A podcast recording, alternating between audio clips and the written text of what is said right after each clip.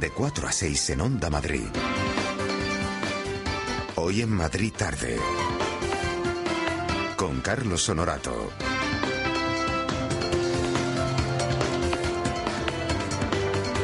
Buenas tardes, aquí estamos. Hemos probado los micrófonos, hemos probado todo, todo funciona a la perfección y es que esta es una máquina que está engrasada. ¿eh? Sí, hombre, Jorge Gutiérrez, todo va perfecto, todo suena bien, todo es bonito, estamos cerca de la primavera. Hoy iba yo a dedicar mi comentario al invierno, que es que, claro, en los libros de texto lo ponía 21 de diciembre, invierno.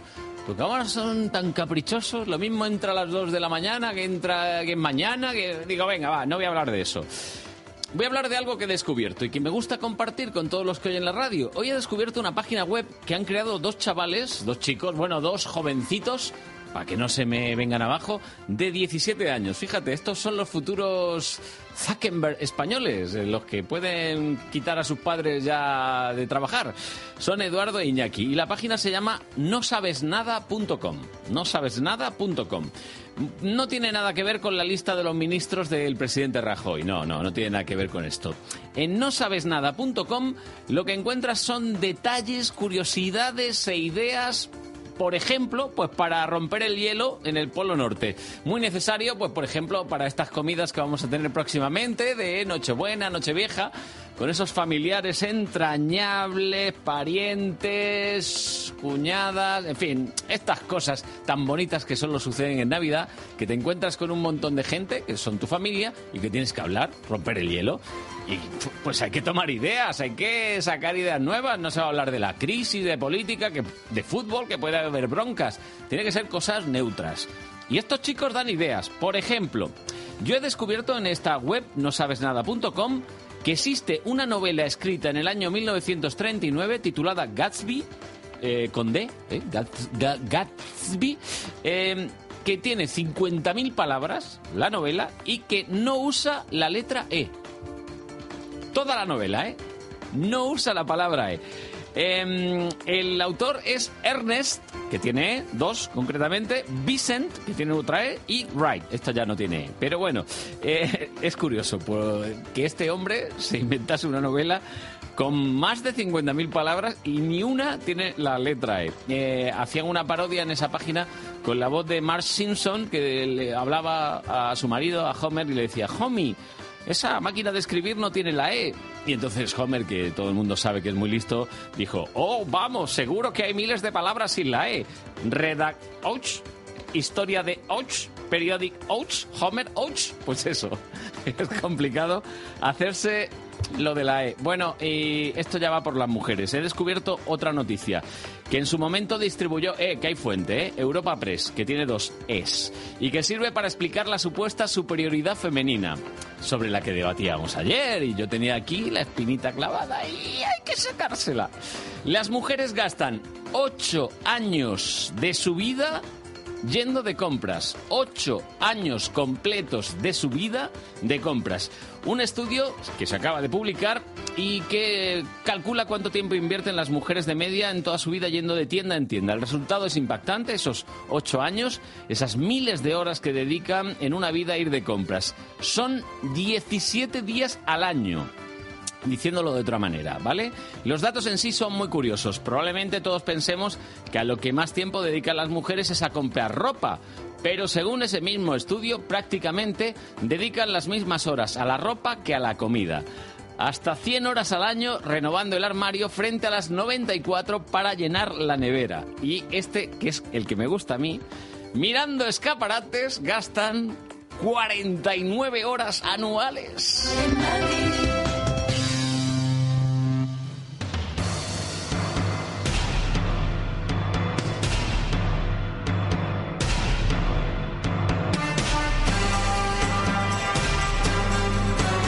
Suene bélico, que suene bélico. Ay, ay, Hola ay. Belén. Hola, Con, muy dos, buenas con tardes. dos es. Llevo dos es, Carlos Sí, sí, sí. eh, Honorato. Esto ya es una especie de guerra, ¿no? De lucha, No, de no. batalla Oye, que es una noticia, ¿eh? sexos. Si quieres lo imprimo, ¿eh? Europa No, no, no, Press, la fuente. De todas maneras, eh, te diré que os regalamos, os cedemos, os obligamos a coger las horas de hacer la compra Sí. de la comida, porque sinceramente con esas no disfrutamos. Es un cargo más, diríamos, que suele recaer en la mujer por aquello de que como es mujer que vaya a hacer la compra y que vaya al 24 mercado. horas al año y comprando ropa Sí, 100, 100 sí, horas. Sí, sí, sí, pero 94 en hacer la compra. Sí, sí, sí. ¿Vale? Que esas son horas que de alguna Tiradas, manera tiradas, tiradas. eh, mm, llegan como a modo de obligación. Las otras ya te diré que no las gastamos, las disfrutamos, que es distinto. Y oye, sarna con gusto no pica, Pero sumadas a los escaparates ya dan bastante más, ¿eh? es que también las disfrutamos esas. Ya, ya, ya, También bueno. las disfrutamos porque además mientras que vamos viendo escaparates estamos haciendo un poquito de ejercicio caminando, Eh, que es saludable. Y esa noble, esa noble tarea de los escaparatistas. Si no existieran mujeres que vieran los escaparates. No habría escaparates. Hay preciosidades ¿eh? en los eh, Sí, sí. escaparates y no me refiero solo a lo que Obras podemos de arte, comprar, obras de sino arte. realmente a lo bonitos que están, sobre todo en estos tiempos de Es verdad, es verdad, es verdad. eh, con los adornos. Oye, son preciosos, son Bu- obras de arte. Bueno, no nos adornemos más, que era simplemente un comentario, no pasa nada más. Sí, sí, que ha sido un comentario, pero me dado la sensación de que estábamos metiendo un poquito el dedo en la llaga. No, no, es inocuo completamente. Yo soy además muy partidario de, de estas cosas. De los escaparates, de comprar. Me encanta, me Yo vuelvo a encanta. repetir, las de hacer la compra del supermercado las sigo regalando, ¿eh? si alguien las quiere Bien, que bien, las compre. Vale, vale. En fin, hoy en Salud al Día, por cierto, hablando de la compra, Mm. vamos a hacer compra, sabes que nos compra. gusta de vez en cuando, y, y- y en esa compra en concreto vamos a buscar champiñones. ¿vale? Champis. Sí, hoy de alguna manera los champiñones se van a convertir en protagonistas de Salud al Día. Lo van a hacer a través de un estudio que acaban de iniciar y que quieren ver exactamente cómo ayudan los champiñones a prevenir la obesidad a prevenir también la diabetes tipo 2 e incluso a largo plazo podríamos intentar eh, dar con una ayuda para mejorar la lipodistrofia en las personas que padecen SIDA. La lipodistrofia es una pérdida de grasa Sí. que sufren precisamente las personas eh, que están infectadas con ese virus del SIDA y de alguna manera, bueno, pues genera eh, muchos problemas, sobre todo a nivel psicológico, en estas personas. Nos dicen que con el champiñón eh, de alguna manera podríamos intentar conseguir beneficios que tengan siempre que ver con esos eh, adipocitos, que son las células de las grasas, y a partir de la investigación que ellos se encuentren, bueno, pues saber cómo utilizar los extractos del champiñón para conseguir tanto pérdida de grasa, si estamos intentando, pues lógicamente perder peso o no ganarlo, como a la inversa, en el caso de los pacientes con SIDA, ganar grasa, que en el fondo ellos la pierden en exceso. Del champiñón hemos hablado muchas veces y es verdad que ya hay datos científicos que nos dicen que son muy buenos, por ejemplo, para controlar la diabetes, para el tema de alguna manera de mejorar eh, la acción de la insulina, ya se sabe que son beneficiosos, también para las enfermedades cardiovasculares, pero bueno, ahí está ese pasito que van a, a dar. Hablaremos también del síndrome de las piernas inquietas. Bueno, Nos preocupa mucho. ¿Por qué? Porque es una dolencia que de alguna manera marca mucho la vida de estas eh, personas que empiezan a experimentar sobre todo los síntomas que son picores, que son dolor, que son hinchazón, sobre todo cuando llega la hora de meterse en la cama, Sí, tarde, sí, sí. noche. Hablamos de personas que la única opción que tienen para aliviar esa sensación de hormigueo y de dolor es mover las piernas. sí. Y mover las piernas cada 20 segundos. sí, sí, sí. Estamos hablando, o sea, es prácticamente continuo. Conclusión, no son capaces de conciliar el sueño. Dicen que como mucho duermen eh, una media de tres horas al día. Es muy poquito, es un trastorno neurológico y de él vamos a hablar desde el punto de vista médico, también desde el punto de vista del paciente para ver si poco a poco nos cuentan si hay o no avances, aunque la cosa de momento está complicada. Bueno, pues saludo al día a partir de las 6 y 5. Y ahora mirar escaparate. No, ahora trabajar. Hay miradas que matan y eso que llevo gafas. Hasta luego. Hasta luego, Belén. Así está, echando humo, Belén. Hola, Paloma. Buenas tardes. Nada, que estoy aquí un poco provocador esta tarde. Sí, ¿Sí te gusta comprar o no? esta tarde y todas. Bueno, sí, sí. Comprar depende. Sí, Depende de lo que haya que comprar. o vender. o vender. Casi Lo- me gusta más vender. Lo nuestro es vender. ¿Y qué vendemos sí. hoy? ¿Qué tenemos hoy a la venta? Por ejemplo, esta música eh, Chan, es un poco chan, así chan, mm, agradable. No del todo cómica, pero puede producir risas, esos silbiditos que escuchamos de fondo. En definitiva, Mm. nos ofrece un ratito para pasarlo bien. Bien, bien, bien. Podría ser la música que estamos O sea, hoy. ¿Quieres decir que hoy nos vamos a echar unas risas? Puede que sí, puede que no. Depende de tu sentido del humor. vaya. El caso es que queremos eh, hablar de un anuncio publicitario que se ha realizado en homenaje a Gila. Muy bien, Miguel Gila. Sí, el maestro. En el spot participan parejas que se reencuentran, por ejemplo, Martes y Trece, Bien, los dos. Fernando Esteso y Andrés Pajares, Perfecto. Las hermanas Hurtado. Bueno, ellas son hermanas, o sea que... Pero sí, estaban un poco separadas. sí. Eran las tacañonas, Las ¿no? Cañona, claro. Y otros que, por ejemplo, en determinados momentos han pegado fuerte, como Chiquito de la Calzada, Los Morancos, Juan Luis Cano y también los más actuales. Santiago Segura, Florentino, el mago More. Bueno, y todos esos aparecen en el anuncio. En el anuncio, bueno, el vídeo comienza con una fila de coches que llega a un parque. Del primero, de un taxi, sale Santiago Segura. Es él quien comienza hablando de los momentos difíciles de la vida. Hay días en que uno no se levanta con ganas de sonreír. No. Y mucho menos de hacer sonreír a los demás. Ya te digo. Esos días donde la realidad parece tener un solo punto de vista. El negativo. El tóxico. Sí, de verdad. Oye, también le pasa a los humoristas. El momento vampiro. Momento chungo, sí. Ese, el que te chupa las energías. Como lo sabes, ¿no? Sí, sí, no por nada. En el anuncio, a continuación, las imágenes van mostrando la llegada de los humoristas más conocidos de nuestro país. José Mayuste, Millán Salcedo, Anabel Alonso, Los Morancos, Bigote Arrocet. Hay momentos tiernos que luego contaremos, Sí. abrazos y, claro está, alguna bromita. Nos damos ánimos. Maestro, Que si estás más delgado, chiquito, ya, jaja. que si tú estás más joven, Bueno, a ti te está creciendo el pelo, si estás más gracioso. Nos contamos algunos chistes que conocemos de memoria. Pero fingimos reírnos como si fuera nuestra primera vez.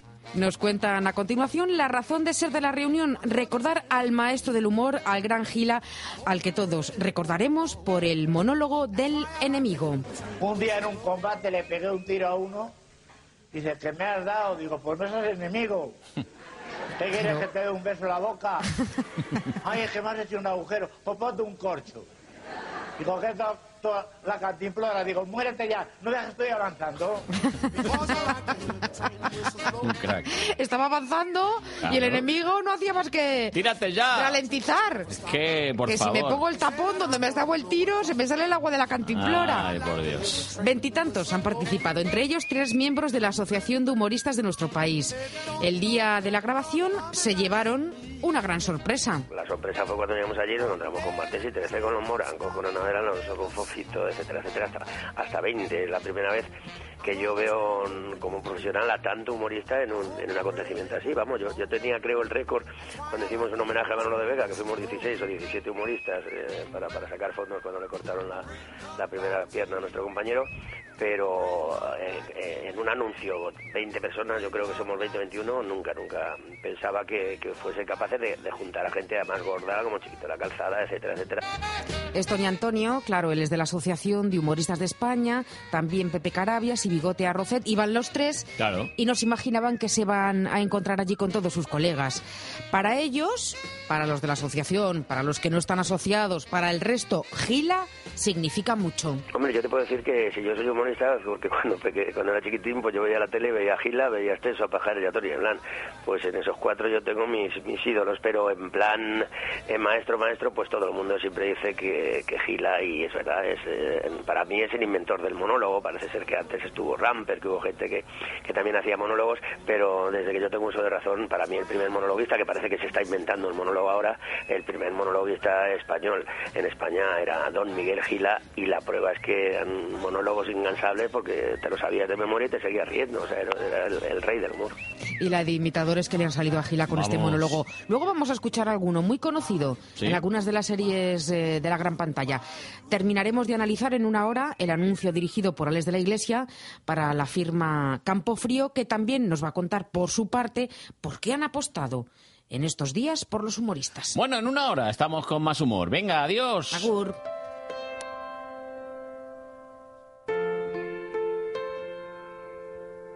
Hola, Maite. Hola, Carlos. Uy. Qué tranquila vengo Sí, yo. vienes muy tranquila. Fíjate que yo había elegido hasta un villancico para empezar y eso que no sabía que la cosa iba a degenerar en eso de la guerra de los sexos. No, no, En la no. pelea esa entre Belén Es un y pique tú. infantil. No, tiene más cosas. No, mira, este villancico también es muy especial. Escucha un poco. A ver. Before I kissed her. Bueno, en realidad es un antivillancico porque arranca con un provocador me ha acostado con tu hermana, esto que escuchamos, pero ahora lo vamos a escuchar de fondo. La réplica llega em, de una mujer, de Cindy Lauper, Sí. y le dice, ¿te has acostado con mi hermana? Sí. Pues yo no he comprado árbol de Navidad, me he acostado con tu hermano, he destrozado el coche de tu padre, he pasado por encima de tu madre y he quemado tu colección de discos. Mira, es ahora. That's okay, honey, 'cause see, elegido un villancico punk, podríamos decirlo, Sí, para invitarte esta noche a un concierto que se llama Mujeres al borde de un ataque de punk. Hay dos grupos en el cartel, las Espeares y un grupo paralelo que a, este, a esta banda de mujeres. Eh, en definitiva, van a hacer eh, un homenaje al punk de la movida con temas míticos de los años 80. Es esta noche en Gruta 77. La entrada cuesta 7 euros Bueno. y comienza eso de las 9 y media. Cindy Lauper, madre mía, yo creía que ya estaba retirada. ¿Cuánto tiempo ha pasado? eh? Girls just want to have fun. Pues acabaremos escuchando punk, pero antes nos pasaremos por el Museo de Antropología para ver otras realidades, en este caso la de un país como la India, pero lo vamos a ver con otros ojos, lejos de los tópicos de la pobreza y la miseria. Y también te voy a proponer un poco de cine, un preestreno al que nos van a invitar en el Instituto Italiano, pero luego lo contamos con más Venga, detalles. a A, las- las seis, Menos 10. Más o menos. Hasta, luego.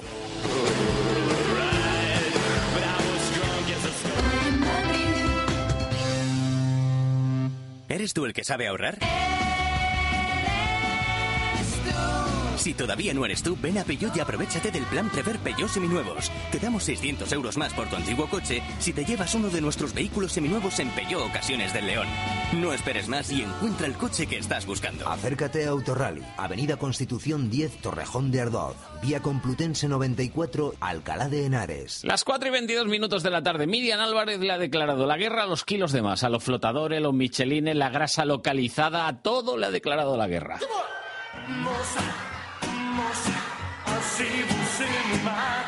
Se acabó hacer la dieta que nos pasaba nuestra amiga o vecina. El índice de fracaso es muy alto precisamente porque no son dietas personalizadas.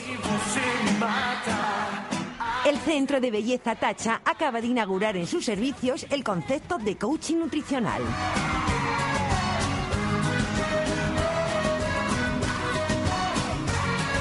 Itziar Digón, psicólogo y coach del Centro Tacha Beauty Madrid, nos explica en qué consiste. Eh, en la consulta de nutrición nos hemos dado cuenta de que mm, necesitamos un cambio. Los nutricionistas necesitamos un cambio en la manera de, de ejecutar nuestras, nuestras visitas.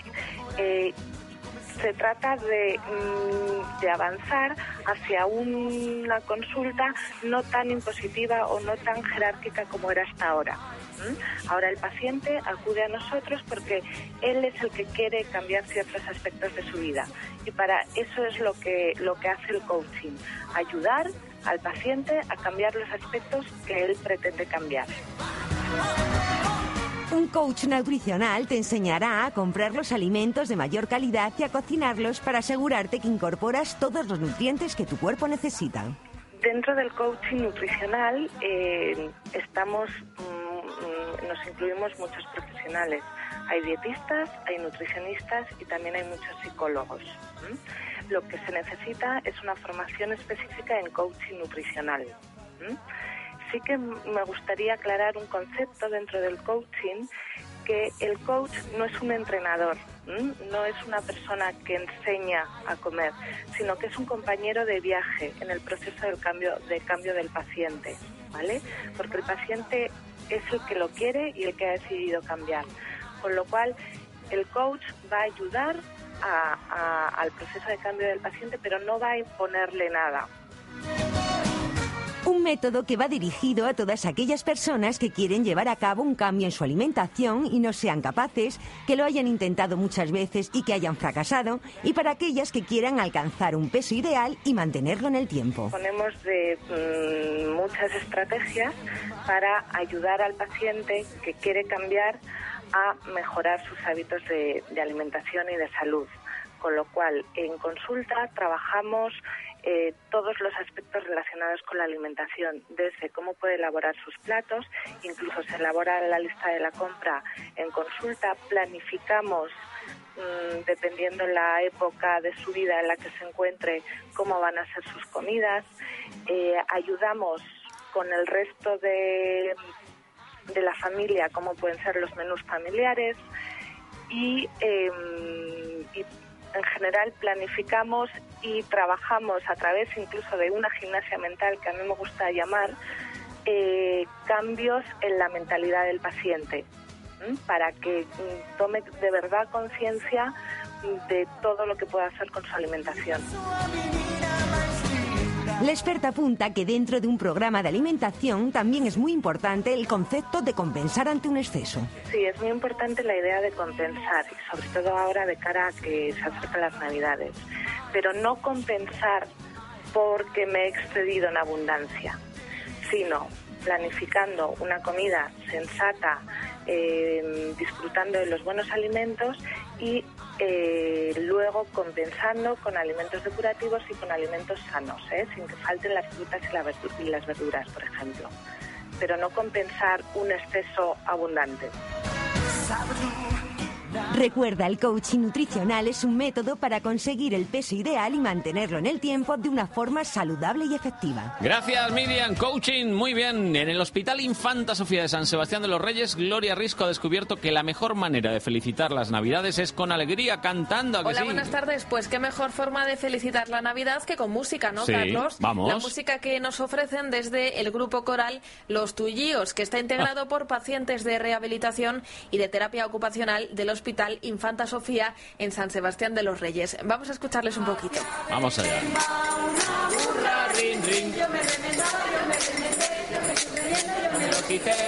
La verdad es que su historia es un ejemplo de coraje, constancia y buen humor. Son personas que se rehabilitan en este área de terapia ocupacional tras haber sufrido un ictus, isquemias, accidentes cerebrovasculares y graves problemas de salud. Gente anónima que ha vuelto a nacer y que relativiza todos los problemas de la vida. Vamos a escuchar a Manuel y a Eusebio, dos pacientes. de reírnos, no de reírnos, de, de- con nosotros mismos, de, de estar en otro estado y felicitarnos y congratularnos. Y entonces, bueno, que el sentido del humor, como ha dicho Ana, que no falte. Claro. Es muy importante, faltan otras cosas, se van supliendo con el sentido del humor. Y además es una excelente manera de felicitar la Navidad. Sí, es que hacemos de todo, felicitamos la Navidad, vamos dando un poco de alegría y cariño a gente que lo necesita y luego nosotros mismos pues no, es una forma de, de sentirnos integrados con la sociedad y de sentirnos pues útiles. A ver, de todo el repertorio que tienen, ¿cuál es la canción que más le gusta? Resistiré. Me hace llorar. La primera vez que lo oí me puse a llorar. Y de las otras canciones, pues ya eso me da igual, porque unas y otras las conocemos, pero Resistiré no. Eso por muy fuerte. Y usted tiene un- una petición muy especial y es que los autores de esa canción el año que viene pues puedan estar aquí, ¿verdad? Sí, sí, que vengan aquí con nosotros. Que vengan aquí con nosotros y que su presencia nos haga resistir más todavía. Son héroes cotidianos que luchan frente a la adversidad partiendo de cero y que han alegrado la jornada en el Hospital Infanta Sofía. Ana Fernández es terapeuta ocupacional. Es un refuerzo muy importante y el hecho de que cada año, porque aquí hay gente que, que es nueva, que no han participado en otros años, pero los hay pioneros, como Manuel, como es el caso de Manuel, como Sebio, como Ana, ¿eh? que vienen acompañándonos año tras año y yo creo que mientras ellos puedan, eh, no les va a faltar la ilusión y las ganas de venir. Con simpatía, esfuerzo, gratitud, honestidad y afán de superación. Lecciones de unos pacientes inolvidables que se merecen más que nadie unas felices fiestas.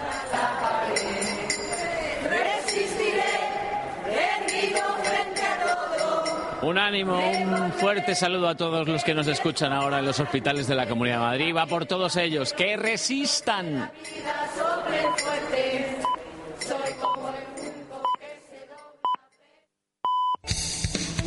Hola, hola, hola, hola. Y estaba petado. Buf. Madre mía. Pero petado es poco.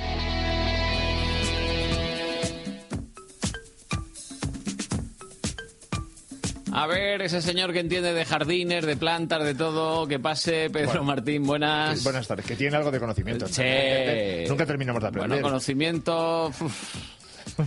Tal como se utiliza en Andalucía la segunda sección de conocimiento. Bueno, también dijo un filósofo, ¿es tan inmensa nuestra ignorancia? Pues eso.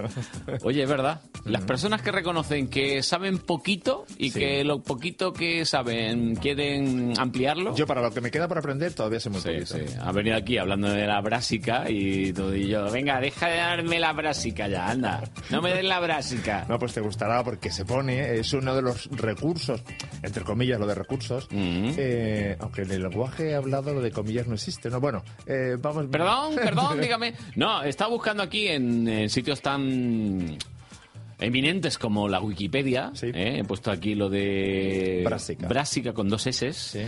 Y me sale Berza.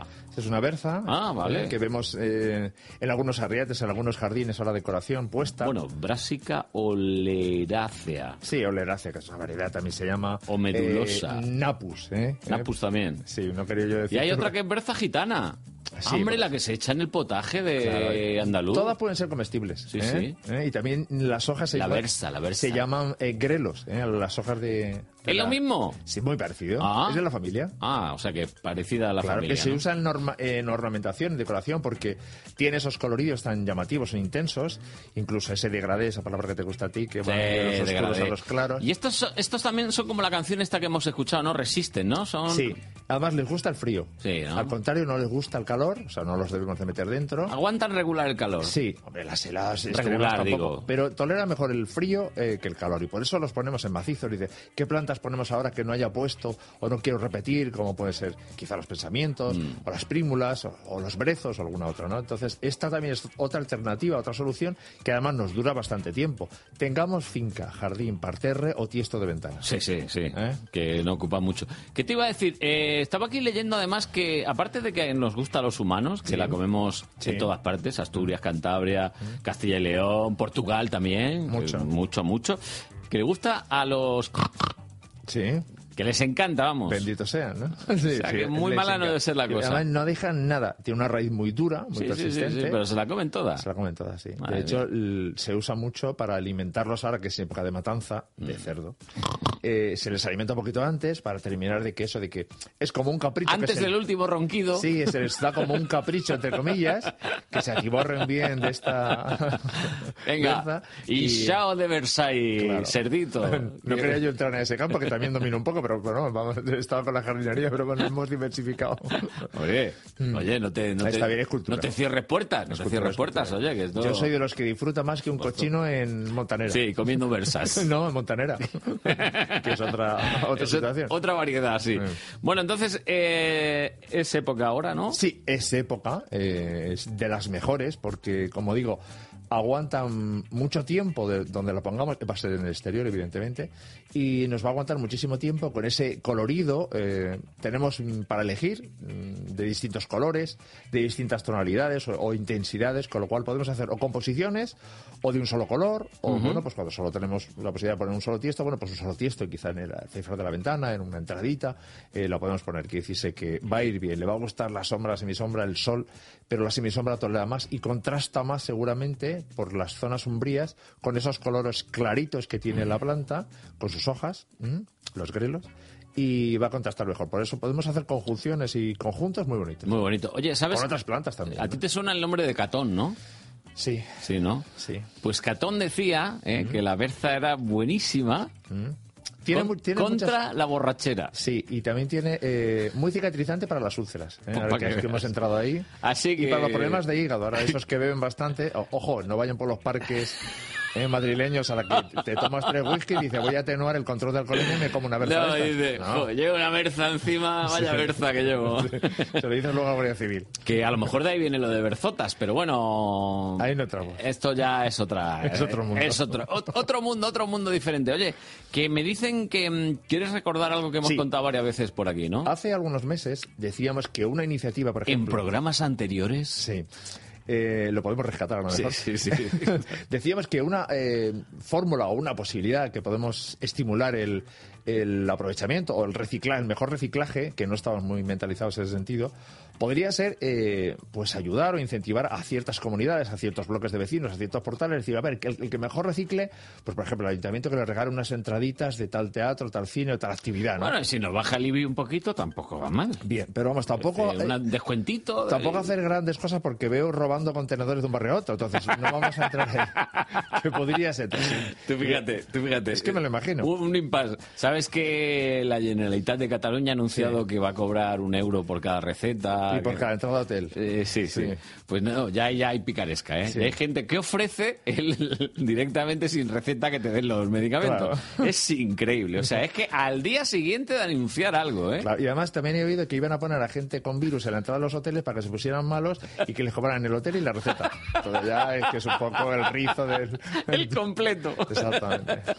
El completo. pues aquí bueno, estábamos con dar Decíamos ideas eso, para el reciclaje. Que, que era una de las ideas, decir, bueno, pues Sí. qué portal, qué comunidad, qué eh, urbanización recicla más o mejor, o más cantidad, o por número de vecinos, por tal, que se le podía ratificar, ¿no? Y eso, esa iniciativa eh, la he leído esta mañana hace poco, en un ayuntamiento aquí cerca, uno que yo me meto muchos con ellos, porque eh, con él, porque ha hecho un uso indebido del agua y de las plantas, bueno, que es Boadilla del Monte, por ejemplo. Boadilla, Y, y ayuda, pues eso, a que mejor recicle, por ejemplo, aceite, pues le van a dar pues unas entraditas para un teatro, para Fíjate la tontería, ¿eh? Claro, es una tontería. Pero si todos ponemos de nuestra parte, Claro. pero cuando dices aceite, pues las Todo. baterías, eh, los eh, electrodomésticos que no usamos, bueno, en fin, todo lo que sea un punto limpio, por ejemplo, ¿eh? sí. si todos utilizáramos ese servicio, Aunque luego en algunos puntos limpios eh, Ya, ocurren otras cosas, pero bueno, si utilizáramos pero ya eso no está de nuestra mano. Porque te da mucha rabia que tú vayas con tus cuatro bolsas a los cubos y el bar de al lado lleve un solo cubo diez veces más que tú y le eche todo al mismo. Entonces, eso no procede. Sí, bueno,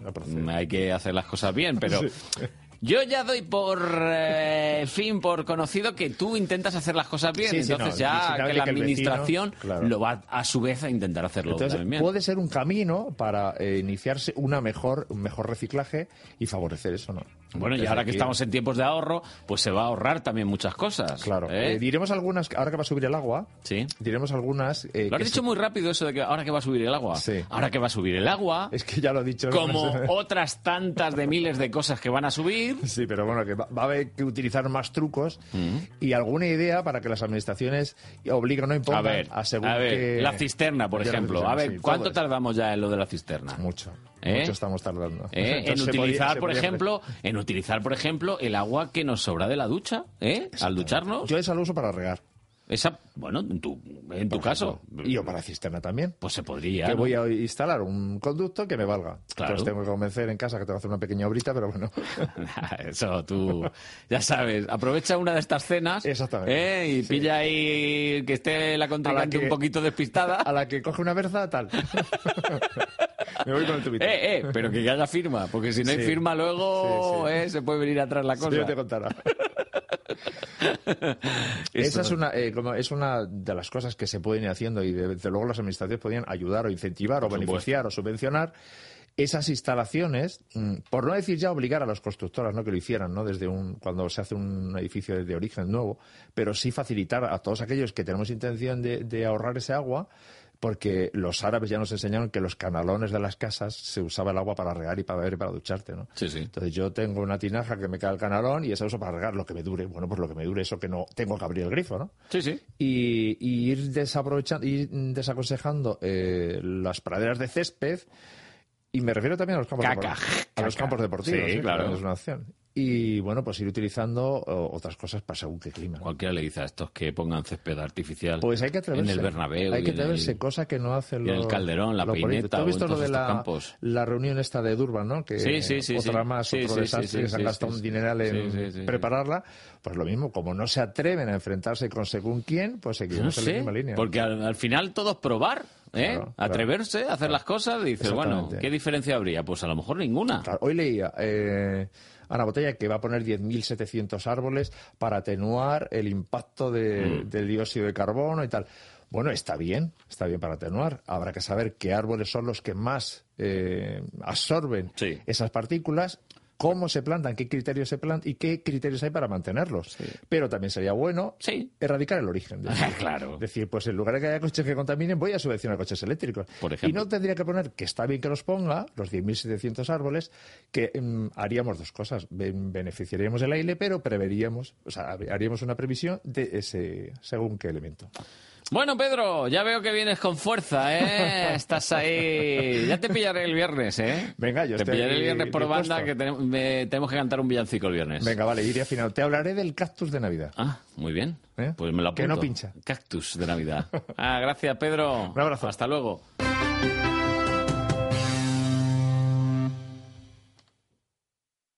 Farfo que usted DCI con Parcasis con un descuento de 5.000 euros. For Cugate DCI 4x4 con un descuento de 5.000 euros. For Fiesta Titanium DCI con un descuento de 5.000 euros. Llega el gordo de Ford. 25 millones de euros en descuentos en 5.000 coches. Trae tu coche antes del 22 de diciembre. Ven a Ford. Siempre toca. Red Ford de concesionarios. Javier, Marisol, Fernando, Sagrario. Aquí cada paciente se le llama por su nombre. Porque en Clínica Orgaz Dental pensamos en ti, porque tu confianza es nuestro objetivo. Y por ello tu salud dental es nuestro compromiso. Clínica Orgaz Dental es una clínica distinta, porque distintos son nuestros clientes. Y por ello es la clínica dental preferida por muchas familias. Ven a formar parte de nosotros. Clínica Orgaz Dental, en Avenida Machu Picchu 35 o www.clinicaorgazdental.com. Junto a Palacio de Hielo, Metro Canillas. Nos vamos en comunidad.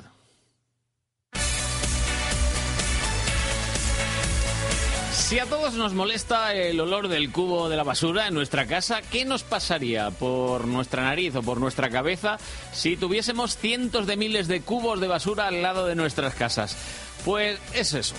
La metáfora de lo que tratan de evitar unos vecinos de Loeches. Oliendo la noticia, como siempre, Esther Bernabé, buenas tardes. Uy, qué mal huele Uy. el tema de las basuras aquí Uy. en el corredor de Lenares, Carlos, porque está prácticamente ya colmatado el vertedero de Alcalá de Henares, donde vierten prácticamente todos los municipios de esta zona. Se quiere crear una planta de tratamiento, se ha elegido la de arco de plasma, pero no convence. Por eso se ha creado la coordinadora contra la incineradora y macro vertedero del Este, que principio todo apunta a que tras la negativa de Daganzo, también de Corpa, bueno, pues estaría en el municipio de Loeches. Pero hemos hablado con algunos de los vecinos y nos dicen que no la quieren tampoco allí. Esto nos comentaban. Primero porque no tenemos una información muy clara. O sea, no- nosotros nos han hablado de cinco incineradoras, pero no sabemos muy bien. Claro, no está, no estamos bien informados. Queremos informarnos. Y sobre todo eso que te he comentado antes, ¿no? De que tenemos miedo por la salud. O sea, hay muchos casos de cáncer ya en Loeches y tenemos muchísimo miedo por nuestros hijos y sobre todo también por nuestras viviendas. O sea, que lo que te he comentado, que eso es también importante, ¿no? Una vivienda que te han costado un dinero y que con esto tememos que se vaya para abajo. O sea, que el pueblo vaya a perder calidad, ¿no? ¿Y cómo os estáis movilizando y cómo os vais a movilizar? Pues llevamos manifestándonos todos los sábados eh, en la Plaza de Loeches, en la Plaza de la Villa, todos los sábados de 12 a 2. Allí ponemos una pancarta, recogemos firmas. Nos hemos, hemos hecho una marcha ya a nivel de comarcal el día 6 de octubre, de noviembre, de noviembre y ahora la primera que tenemos convocado es una marcha el día 14 de enero a las 11 de la mañana para hacer un recorrido por el pueblo. Y después, pues bueno, las, las demás cosas están en el aire un poco, hay que matizarlas y de- dejarlas claras. No te las comento todavía porque no, sé, no está claro todavía. ¿Estáis notando que sí tenéis el apoyo del resto de los vecinos? Eh, estamos empezando a notar de pueblos de alrededor, porque suelen decir que no tienen todavía mucha información. Entonces se lo están vendiendo como que va a ser un macro, yo qué sé, como un buen complejo, que nos va a dar mucho dinero cuando cree, y trabajo cuando creemos que es al contrario. Es mucha tecnología, no va a haber más que gente muy preparada y encima todo lo que hemos oído es perjudicial. Porque si una chimenea contamina y tiene metales pesados y de todo, imagínate cinco. Y en vistas ampliar. ¿Cómo se están dando esa información? Es decir, ¿os se han reunido en el pueblo? No, no, no, ninguna. Ha sido a temas particular. En cuanto han intentado ponerla en Alcalá, en Corva, pues toda esa información es la que tenemos. Y no es nada buena. No es nada buena. Entonces vemos que sobre todo la salud eh, nos va a perjudicar muchísimo. Incluso ya tenemos una eléctrica, tenemos una de lodos, nos, está- nos van a poner una para aguas residuales. Es que tenemos todo. Una cansa también. Una cansa de, de gas. De, es que tenemos de todo, ya no nos falta de nada, nada más que esto. Y por mires por donde lo mires, es un punto muy estratégico a la hora de para las empresas, porque tenemos mm, un punto donde van todas las carreteritas alrededor de todos los pueblos muy fácil de acceso. Entonces, eh, la infraestructura es buena para ponerlo y el dinero es muy goloso para los que lo quieren poner. Estas son las inquietudes que nos han transmitido los loechenses, que como habéis escuchado estarán a partir del día 7 de enero todos los sábados en la plaza de esta villa para dejar claro que se oponen a la construcción de la llamada ecoplanta en su término municipal. Pues ahí está la cosa, el vertedero, macro vertedero del este, que esos vecinos de Loeches, por supuesto, no quieren que esté eh, al lado de sus casas. Las 5 menos 13. De 4 a 6 en Onda Madrid. Dos horas pendientes de todo lo que pasa en la Comunidad de Madrid. Y un día más seguimos exprimiendo nuestro pasado. Pablo Otero, un día más está eh, en el taller de recuerdos de San Blas.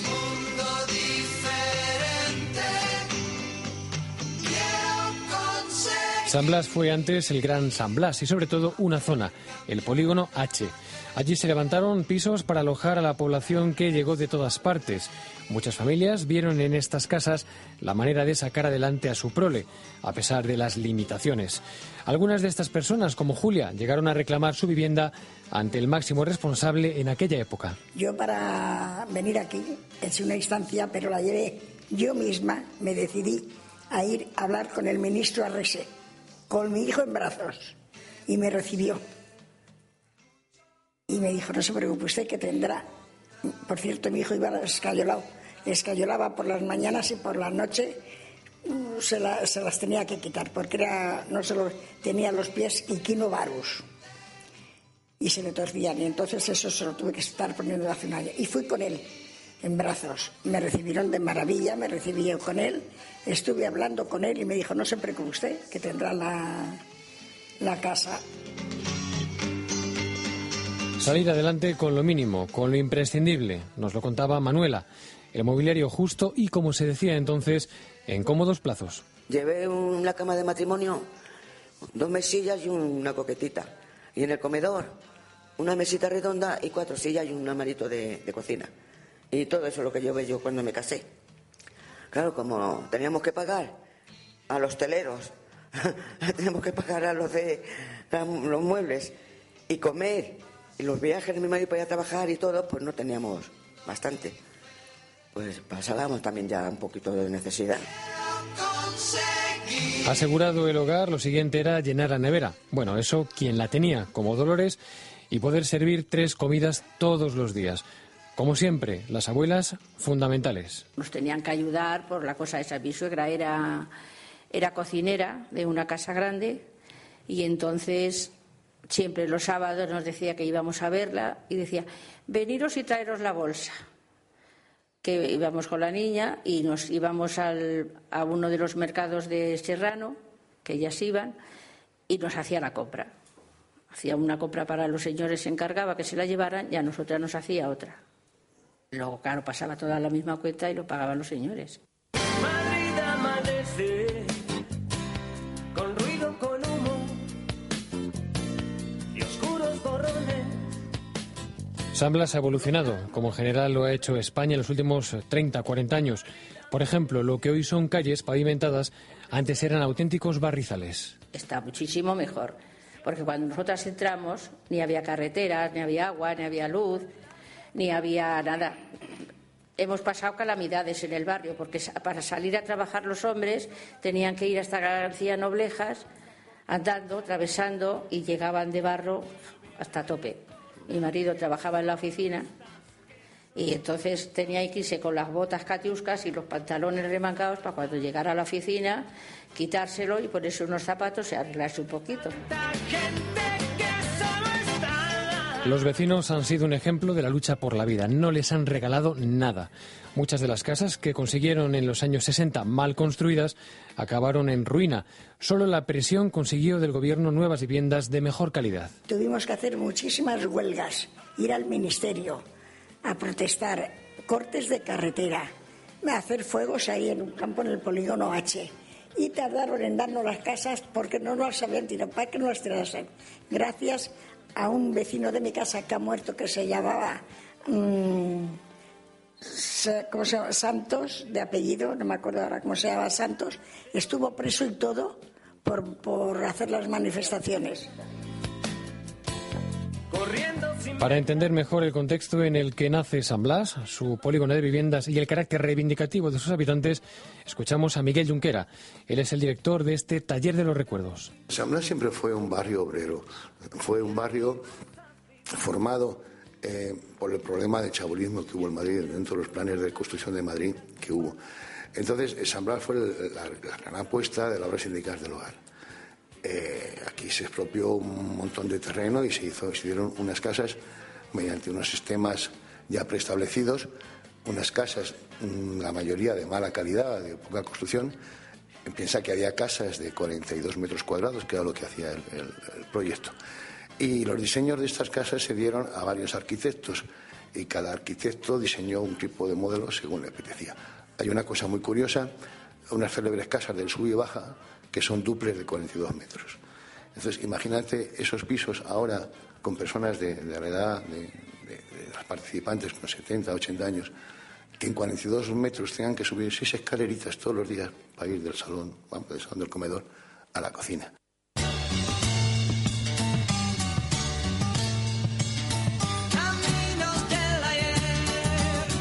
El carácter solidario, abierto y cercano se puede encontrar aún en algunas partes de San Blas, en algunos de sus habitantes, de los de antes y de los de ahora. San Blas tiene sus problemas, seguro, pero el de la convivencia no es el mayor de ellos. Nos conocíamos casi todas, criábamos a nuestros hijos y ahora pues no lo veo yo, para la gente joven no veo yo el barrio, como digo, hay muchas cosas que han hecho, pero, pero no lo veo yo un barrio bonito, que digamos. En unos años San Blas va a estar ocupado por, por muchos inmigrantes, yo pienso que sí, por el tipo de, de vivienda que hay.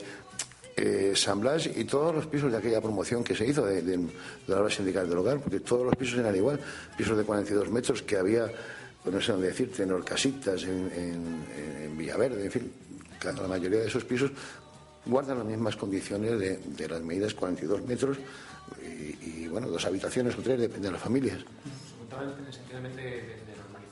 Sea, los inmigrantes como uno más de... Claro, claro, no, no, efectivamente, efectivamente. Vamos, y yo creo que aquí no, no creo que sea un barrio, y esto lo dirás mejor que yo porque yo no vivo aquí, pero yo creo que aquí no ha habido ningún problema de, de- de choque con, con la gente que ha venido fuera. Me parece que esto es un barrio que no se presta a eso. Choque no, pero mala prensa sí y a veces inmerecida. Lo que pasa es que San Blas tiene muy mala fama. Cuando pasan algo en Canillejas, en Las Rosas, o algo dicen en San Blas, la culpa no la llevamos a San Blas. Cuando tú conoces que es una calle de Las Rosas o de Canillejas, dices, pero qué falsos son. Es que no es, es la fama que nos han echado. Las chicas de mi barrio llevan el sol en la cintura. Nos hizo quemaduras aquella libertad. San Blas es más de lo que era, de eso no hay ninguna duda, y eso se ve bien en el crecimiento urbano. En pleno desarrollismo llegaron a San Blas nuevas familias, como la de Pedro Duque, el primer madrileño en salir al espacio. Cuando nació Pedro Duque, ya fuera en los años 60 y tantos, ya San Blas era otra cosa. Ya había casas de una cierta, no, no, no de la obra sindical del hogar, sino casas, digamos, de promociones particulares de, de otro tipo de nivel. Pero vamos, evidentemente el barrio sí que, sí que sigue conservando la esencia de trabajadora entonces. Lo que pasa es que toda esta gente que vino en esos años, pues ya es mayor. Y ahora la, la población que lo forma, pues son o los hijos, porque no han encontrado una, una casa y viven con los padres, y los padres se han marchado al pueblo y han dejado la casa a los hijos, o se han quedado los padres y es una población, pues yo diría que bastante, bastante mayor. Viejos amores que no están, la ilusión de los que perdieron, todas las promesas que se van. Y los que en cualquier guerra se cayeron. Son los mayores, sus recuerdos, los que empujaron a la concejal de San Blas, a Carmen González, a interesarse por el taller de los recuerdos y dar forma de libro a tanta memoria recuperada. Cuando vi los primeros trabajos del primer curso me, me impresionó, o sea, me, me emocionó. Primero, eh, bueno, que personas que lo habían pasado tan mal en un momento de, nuestra historia, en su llegada eh, con muchísimas dificultades a una gran ciudad, con el objetivo evidentemente de prosperar, de mejorar en la vida, lo habían conseguido, habían prosperado, habían conseguido una vida mucho mejor para sus hijos y para sus nietos y además mm, lo contaban con una gran ternura y sin nada de rencor ni de resentimiento. Entonces, a mí la verdad es que me ha, me ha impresionado y me ha emocionado. Los desaparecidos que se buscan con el color de sus nacimientos, el hambre y la abundancia que se juntan, el maltrato con su mal recuerdo. A veces los recuerdos son malos, pero hay que hacer, hay que hacer por recordar, no olvidar. Taller de recuerdos en San Blas. eh, ahí estamos. Vamos a llegar a las noticias de las 5 recordando los días que me quedan. Bueno, para las vacaciones. Onda Pop, venga, los días que me quedan. Onda Pop en Onda Madrid. Con Jesús María López. Father Mackenzie es una de esas bandas que nacen con buena estrella, ya que sus componentes vienen de grupos muy conocidos en el panorama independiente como Lagartija Nick, Profesor Popsnagel o Corcovado.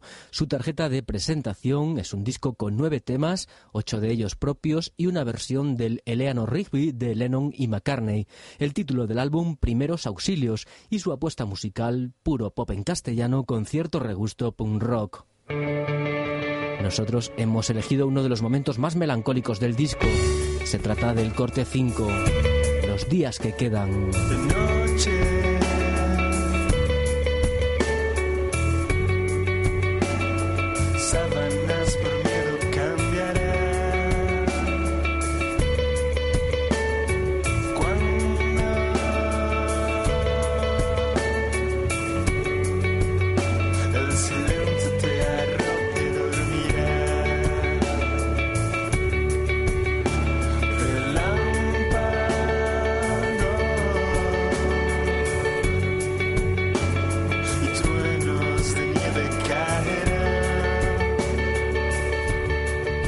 Mackenzie, estos, los días que quedan, pues quedan, quedan unos cuantos. Son 10 días hasta que acabe el año.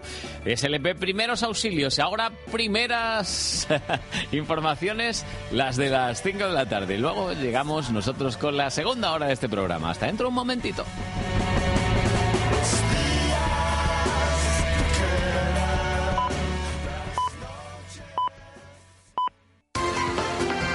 De 4 a 6 en Onda Madrid. Hoy en Madrid tarde. Con Carlos Honorato. Tardes, las 5 y 6 minutos. Eh, ¿He notado alguna preocupación por ahí? Porque he dicho los días que, que me quedan. Bueno, bueno, quién sabe, a lo mejor en año nuevo, vida nueva. Yo me hago además eh, el propósito todos los años de mejorar al, al año siguiente. Lo que pasa es que a lo mejor otros pueden pensar por mí y, y ayudarme, ayudarme a, de una vez a mejorar definitivamente. Bueno, va, bromas al margen. Estamos en la segunda hora de hoy en Madrid tarde y tenemos en un momentito que mm, nos van a contar alguna cosilla sobre esa autorización para vender alcohol a las tiendas orientales. Hay alguna controversia por ahí. Bueno, además, el anuncio del que hoy habla todo el mundo, que yo al menos en las redes sociales he visto que estaba bastante activo, ese anuncio que es un homenaje a Gila y que ha intervenido pues un- unos cuantos humoristas, ni uno, ni dos, ni tres, ni cuatro, ni cinco, ni muchos más, muchísimos más. Eso nos lo contará la detective Nolasco. Además, Luis Alberto de Cuenca, hombre, hoy, hoy nos trae un libro bastante interesante. Yo diría que uno de los grandes libros satíricos de todos los tiempos. Y hasta ahí puedo leer. Además, tendremos la última hora del deporte con esos partidos de vuelta que hay de Liga, de Liga iba a decir, ay, qué tonto estoy, de Copa del Rey, uno de ellos con bastante morbo, porque puede ser el último partido de Manzano al frente del Atlético de Madrid en el Calderón. Y uy, uy, uy, uy, como el Atleti no pase la eliminatoria ante el Albacete, porque puede ser como, no sé, la toma de la pastilla no, pero algo similar, bueno, porque hace mucho frío, si no. Bolsa de Madrid, tendremos el índice cerrado ya a esa hora y ya sabremos si ha subido, si ha bajado, si se ha quedado igual que ayer con Pablo López. Y los 10 euros que nos gastamos cada día con Maite y que nos lleva, pues eso, a ver conciertos, a mm, presenciar cortos, exposiciones, todo lo que tiene cultura allí está Maite, que es que es eso, es una moderniki y nos lleva a todos esos sitios. Las 5 y 8, ahora sí, me voy al ascensor, toco. Entre planta. Va, está ya aquí. Hola Gabriela. Hola, Carlos. ¿Qué tal? Buenas tardes. Bien, aquí con un poco de frío hoy o no. ¿Que tiene frío? Pues es que se está en la gloria. Se Bueno. está estupendamente. Hace frío fuera, ¿eh? ¿Sí? Sí. Bueno, ha dicho ahora hace un momento el hombre del tiempo que inusualmente las temperaturas de otoñal o no sé qué. Sí. Hace sol, pero frío, yo creo. Va, sí, claro. Sol de invierno, sol de que no sirve. Y aquí adorno. enterándome de, de noticias. ¿Te has enterado de cosas? Sí. Por ejemplo, De Londres, que han robado una, una escultura de, en un parque. Una escultura de Bárbara Hepworth, que Y- estaba asegurada por medio millón de libras. ¿y lo tenían allí en un parque? Sí. Anda, que... Un monumento. Un monumento. ¿Y para qué? Para venderla como metal. La gente ya no sabe qué hacer. Es que hay que ver, nosotros nos dedicamos a la chatarra. Si hemos visto esto en el parque, no lo hemos llevado. Sí, se cree que forma parte de una oleada de robos de obras de arte de metal que en el país que se funden y se venden en el mercado negro. Sí, sí, sí, no, bueno, a nosotros que nos van a contar los británicos. Y aquí, como sigan, dentro de nada, el cobre va a ser objeto preciado, vamos, una cosa... Pues sí, y si sabes de algo, si te enteras de algo de esta Sí. escultura, hay una recompensa de mil libras. Uy, mil libras, mil libras es un el que dinerito. sepa dónde está la es un escultura, dinerito, sí. es un dinerito, está bien, está interesante. Así que nada. Yo es que a Londres no hace ya tiempo que no voy. No, no. Entonces no tengo... Ciudad preciosa, por cierto, ¿eh? y en Navidad está preciosa también, ¿eh? Lástima no poder ir este año. No Pues tengo sí. dinero. No hace frío, sí, pero está bien. Sí. Y te voy a poner una canción que tengo aquí Ah, en mi ¿una iPhone. canción? Sí, Venga, a, a ver, si- ver. a ver si te suena. No sé, cerca... ¿Ha dicho Madonna? Sí. Ah, sí, ya ¿La me acuerdo. Si la estrenamos aquí. Sí, hace un mes más o menos. Claro, que eh, era una filtración. Es una filtración, sí. Ah, pues resulta que han detenido a un hombre de 31 años en Zaragoza porque ha filtrado el disco entero. ¿En Zaragoza? En Zaragoza, sí, no sabemos por qué. Ah. Pero, pero, ¿y cómo? A ver, a ver. sh- Gabriela, me, me- me estás haciendo daño en el cerebro. A ver, ¿cómo es posible que alguien de Zaragoza haya podido filtrar un disco de Madonna? Es inexplicable. Sí. Pero es verdad. La policía de Zaragoza lo ha detenido como presunto autor de la filtración del disco en internet. El pit. Iba a decir una cosa muy, muy rara. Quería decir el pirata baturro, pero me, me iba a salir una cosa muy fea. Así que el pirata baturro ha sido detenido. Sí. ¿Detenido? Sí, y esta, este disco está en fase de preparación. Todavía no ha sido presentado ni al público ni a la crítica. No, si no se ha grabado, pero yo soy tan listo que... Ya lo tienes. Ya lo te- Esto lo presentamos aquí, ¿eh? Sí. Pero vamos, es pirata. Sí, todavía nada. Ver, que nos va a castigar. Nos va a castigar el jefe de cara a la pared. Pero de momento no hemos oído ninguna canción más del disco. No, no, no. Además, esto lo trajo un señor con un parche en el ojo y nos dijo utilizarlo dos o tres días. ¿A que sí? Sí. Pues sí, pues sí. Ya no podemos utilizarla más. Corta, corta, corta, Jorge, que vaya a ser que nos demanden. Que todo es que nos llegó por otras vías. Bueno, así que de Zaragoza era el De tío. Zaragoza, De sí. verdad, qué listos son algunos. Mm. Bueno, Gabriela, que me voy ya, que tiene frío. Vale. Te, te traigo sí, me una- quedo aquí con el frío. ¿Sabes lo que es una rebequita? Sí. Pues nada, te voy a traer una rebequita para poner, para que la pongas y la uses. Perfecto. Venga, hasta mañana. Hasta luego. Adiós. Bueno, vamos a salir. JMR se llamaba. Sí, me han pasado ahora, la policía me ha pasado el dato. JMR, era El pirata baturro. Vaya barbaridad que iba a decir. No vamos en comunidad.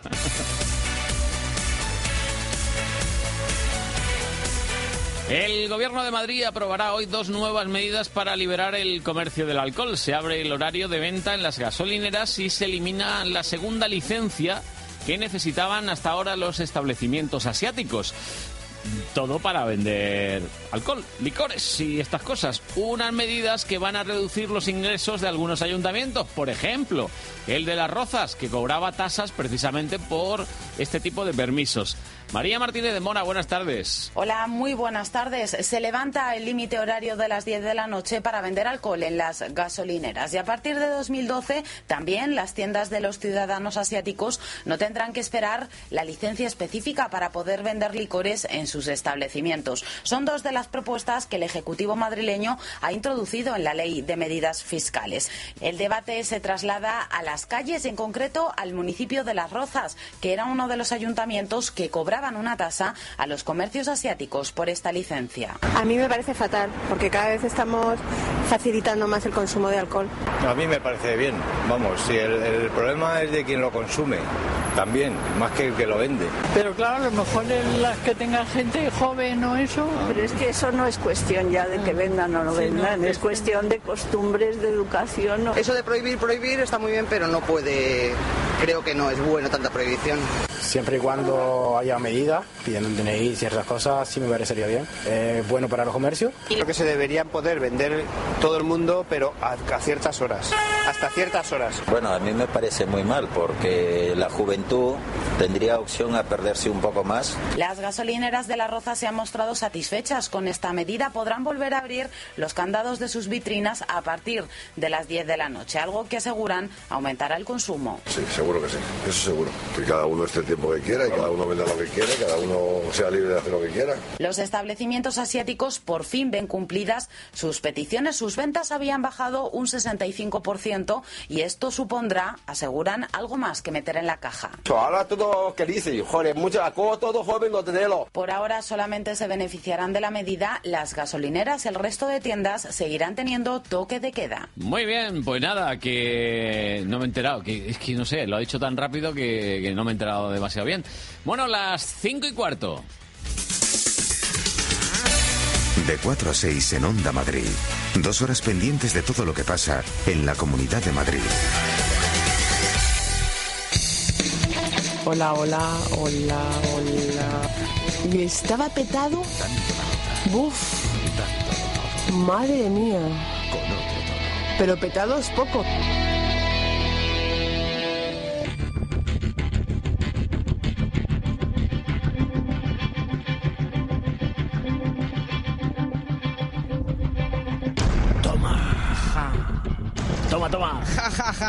Como que jajaja. Hay que reírse con ganas. Pues sí, porque estamos celebrando este homenaje a Gila, ¿verdad? A través de, de ese vídeo del que Sí, hablábamos. Paloma, buenas tardes, sí. Buenas tardes. ¿Qué tal? Muy bien. ¿Y tú? Ja, ja, ja. Ja, ja, ja. Ja, ja, ja, ja, ja, ja, ja.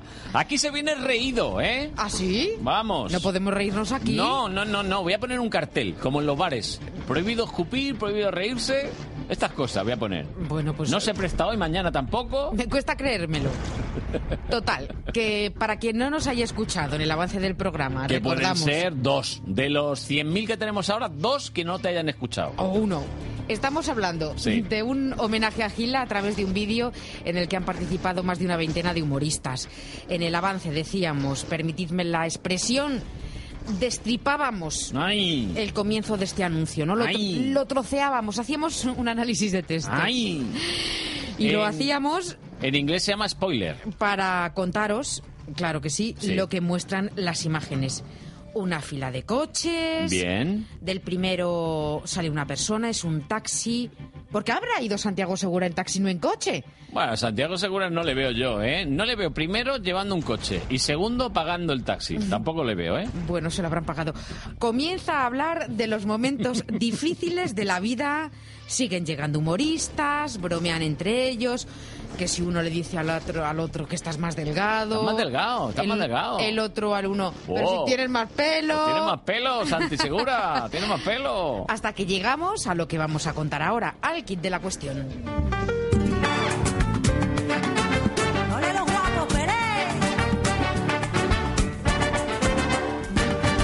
Ah, mi amigo Blanco Herrera pagaron su salario. ¡Ole! ¿Te gusta, eh? ¡Hombre! Bueno, Tarata, tarata, está contento, le pagaron el salario. El momento álgido de la campaña publicitaria del spot del vídeo no es otro que desvelar por qué se han reunido allí al aire libre, en un cementerio, todos los humoristas, claro. Humor negro. Es que resulta un poco contradictorio, ¿no? Sí. El objetivo, nosotros lo hemos contado por adelantado, pero uno viendo el vídeo no se da cuenta hasta que pasa un ratito. El objetivo, rendir homenaje al maestro de los cómicos, al gran Gila.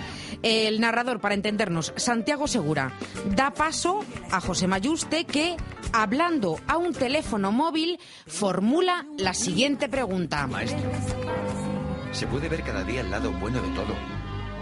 Con la que está cayendo. Claro, no te lo imaginas. Siempre riéndote con ellos y les vemos tan compungidos, tan tristes. Pues sí. Pues sí, tan Form- tristes. Formulando esa pregunta, se puede ver el lado bonito de las cosas con la que está cayendo. Y en el momento final escuchábamos un El teléfono móvil, el móvil sonaba ahí. Josema lo mira sorprendido y resulta que es el rápido de Michigan. Digo, el maestro Gila, Ah. el que contesta al teléfono. enemigo. Ustedes podrían parar la guerra un momento. Este, le quería preguntar una cosa. A las 7 estamos todos acostados. ¿Y no podrían avanzar por la tarde? Después del fútbol. Esto nos ha gustado sobre todo, ¿verdad? Lo de después del fútbol. Después del fútbol, sí puede ser, ¿eh? Y es que contestaba Gila al teléfono como si estuviera representando una vez más el monólogo del enemigo, uno de los mejores que muchos recuerdan. No sé si el preferido de Jaime Lovera, el director de marketing de Campo Frío, la firma que lo ha encargado y lo ha pagado. Jaime, muy buenas tardes. Hola, buenas tardes. ¿Por qué recurrir a este monólogo del enemigo? Bueno, nos parecía que en esta situación complicada de crisis y de cierto pesimismo, eh, que ese era un poco el enemigo al que todos tenemos que combatir, pues recurrir a este célebre monólogo de Gila, pues era una opción muy, muy socorrida y con un potencial enorme para que todo el mundo se riera durante unos segundos y tratara de olvidar la crisis y las malas noticias, ¿no? Hablabas de la crisis como una compañía internacional importante. Eh, ¿También os está afectando? Bueno, que duda cabe, eh, todos los que vivimos en esta sociedad a nivel personal, profesional y empresas, pues nos toca lidiar con ella, es evidente. Bueno, suponemos que a lo mejor lo ponéis también de vez en cuando, ¿no? Allí en las fábricas para levantar la moral.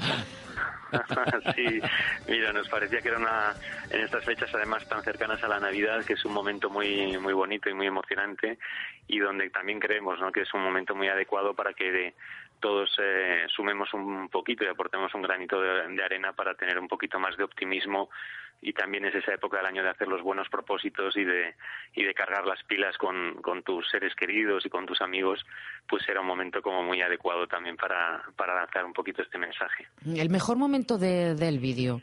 Porque, claro, hay también imágenes que, bueno, se pueden leer entre líneas. Mira, nosotros lo que nos va diciendo mucha gente que está reaccionando y que lo están enviando a amigos y que nos están escribiendo en Facebook y en, y en Twitter, pues a la gente le está encantando el, el reencuentro de los amigos, esos, esos tres abrazos de martes y 13 de Pajares y Esteso y de Flo y Chiquito.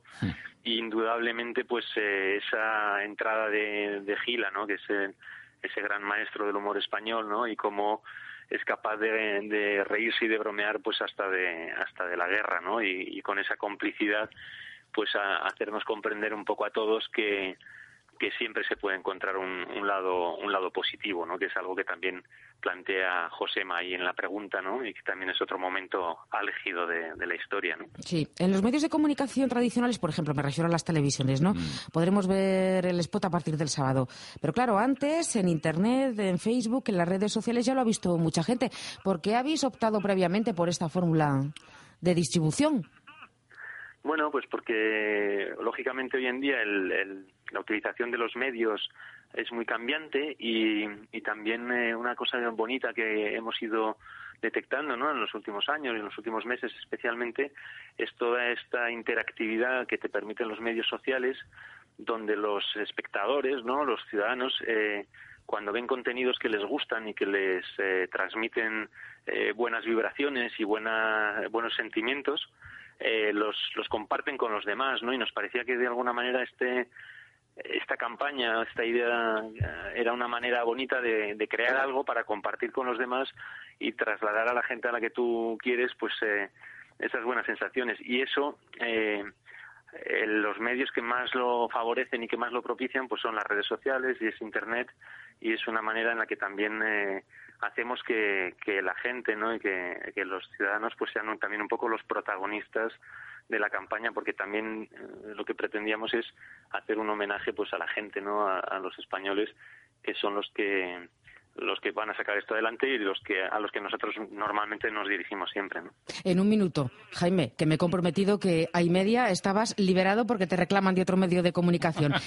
Lo ha dirigido Alex de la Iglesia y él ha dicho que, bueno, el spot es como una mini película. Ahora, mm, olvídate de que eres el director de marketing de Campo Frío. Cuéntanos algún secreto de rodaje. Bueno, la- lo primero es darle las gracias a Alex y a todo el equipo. Mira, el, el, el día que rodamos hacía un frío impresionante en Madrid y fue el único día que ha llovido en Madrid durante un mes. Y amanecimos eh, el día diluviando y fue fantástico ver cómo eh, Alex eh, desde su Twitter eh, iba lanzando mensajes de ánimo a todos los que participábamos en el proyecto y en el rodaje diciendo este va a ser un gran día, adelante, eh, todo nos va a salir muy bien. Y te puedo asegurar que eso fue un gran acto de fe a las seis y pico de la mañana de un día que amaneció diluviando y prácticamente a, a cero grados. Sí, señor, eso es un buen director. Jaime Lovera, muchísimas gracias. A vosotros, muchas gracias. Bueno, en Twitter hay un hashtag, ¿eh? ¿Lo he dicho bien? Hashtag. Sí, ahí donde la gente escribe, ¿verdad? Hashtag. Una tendencia, tendencia. La tendencia es, un, pues eso, que hay mucha gente que escribe una almohadilla y luego hola es el enemigo. Todo junto, ¿eh? Bueno, pues ahí los internautas pueden contribuir con este homenaje que se está haciendo desde luego a Gila. A mí lo que más me cabrea de la guerra, la bronca, la bronca que tengo con mi mujer cuando vuelvo. Empieza, mira cómo vienes de guarro, que te has ido hecho un pincel y cómo vuelves. Digo, porque nos tenemos que arrastrar por el barro. Dice, pues pon periódicos. Me gustaría verla a ella arrastrándose por debajo de las alambradas. A ver qué hacía con el culo que tiene ahí detrás. Que Cuando vamos de excursión, dice la gente que se le cae a su mujer la mochila. Y nunca falta el galante que dice, ya se la levanto. Ya se la levanto yo la mochila, su Vaya, señora. vaya traserito. Habremos visto desde luego este monólogo del enemigo pff, Unas tantísimas veces, sí. pero uno se sigue riendo Sí. con las mismas ganas porque es que desde luego no tiene desperdicio. Ayer estuvo aquí el espía de ustedes, Agustín, uno bajito, vestido de lagarterana. Es que te imaginas un Que se espía. llevó los mapas del polvorín, que los traigan, que solo tenemos esos. Bueno, pues que haga una fotocopia y nos los devuelva. Claro. Sí, porque ahora no encontramos el polvorón, el polvorín. Uy, el polvorón. De acuerdo. Y podrían parar la guerra por lo menos una hora o así. Claro, claro. Porque Hombre. se nos ha trancado el cañón. El sargento que ha metido la dentro. cabeza dentro para pasar revista y no la puede sacar. Está vivo porque le oímos, dice, sacarme de aquí. Está vivo. Y hemos probado con jabón, pero se le pone el pelo rubio y no sale. Pues es verdad, a lo mejor disparando se desatranca. Está bien, No hombre. se nos había ocurrido. Bueno, entonces quedamos así. Una horita, ¿no? De acuerdo. Hasta Venga. el domingo, que usted lo mate bien. Adiós, Vale, adiós. lo mataremos bien, claro que sí. ay, ay, ay. Un monólogo muy, pero que muy imitado por todo el mundo. Fíjate, hasta en Cuéntame Sí. lo hacía Imanol Arias. Oiga, está por ahí el subsecretario Olmedo, hombre. Sí, uno con entradas y con cara de inútil. No, no, Franco no, este es mucho más alto. Olmedo. Eso es, José Luis Olmedo. No está. Pues denle un recado de parte de Antonio Alcántara Barbadillo, director general de Agricultura. Dígale que se ha dejado aquí en la trinchera dos dedos. Sí, dos dedos. No, de la mano no, de la frente. Y dígale que los va a necesitar para ser ministro. Y en ese momento, Imanol bueno, Arias bueno. Alcántara bueno. se despierta. Del spot, hemos hablado con Tony Antonio, presidente de la Asociación de Humoristas de España, y él nos eh, ha dicho lo que resultó precisamente más duro de la grabación. Mucho frío, mucho frío que lo grabamos en el Escorial. Y ten en cuenta que íbamos todos con abrigos, con bufanda, pero de pronto decía desde la iglesia, que por cierto estuvo cariñosísimo y muy simpático y fenomenal con todos, decía, venga a grabar y, nos quitábamos los abrigos, la bufanda y claro, mira, este, esta voz que tengo todavía los rastros desde ese día, pero pasaba muchísimo frío, pero no, grabarlo, quitando algunas escenas se repitió cinco o seis veces, lo demás iba todo de tirón. Todo fue de tirón, eso fue lo más duro, el frío en el Escorial, lo más emocionante. No hay texto nada más que una llamada que recibe Josema, eh, no, Josema se dirige a la sepultura y luego que recibe la llamada también eh, Millán y los demás pues no hablamos, es totalmente gesticular, abrazarnos, eh, hubo momentos muy bonitos como el abrazo de, de Josema y Millán que siempre se comenta que si se, separaron, que no se llevaban bien, pues ahí hay una complicidad entre el director, eh, los guionistas en que se da un abrazo. Una pareja que se abraza, pero es que también hay más gestos cariñosos. También la Fernando Esteso llega a Andrés Pajares y le, y le, pasa la mano por el hombro, o sea, a mí me gustó muchísimo, lo pasamos fenomenal, nos comimos muchos bocadillos de, de buen jamón, de chorizo y luego pues nos atendieron muy bien, pero mucho frío, mucho frío. En fin, la pregunta, Sí. es el kit de la cuestión del vídeo, se la preguntamos precisamente a Tony Antonio, con la que está cayendo, ¿se puede ver cada día el lado bueno de todo?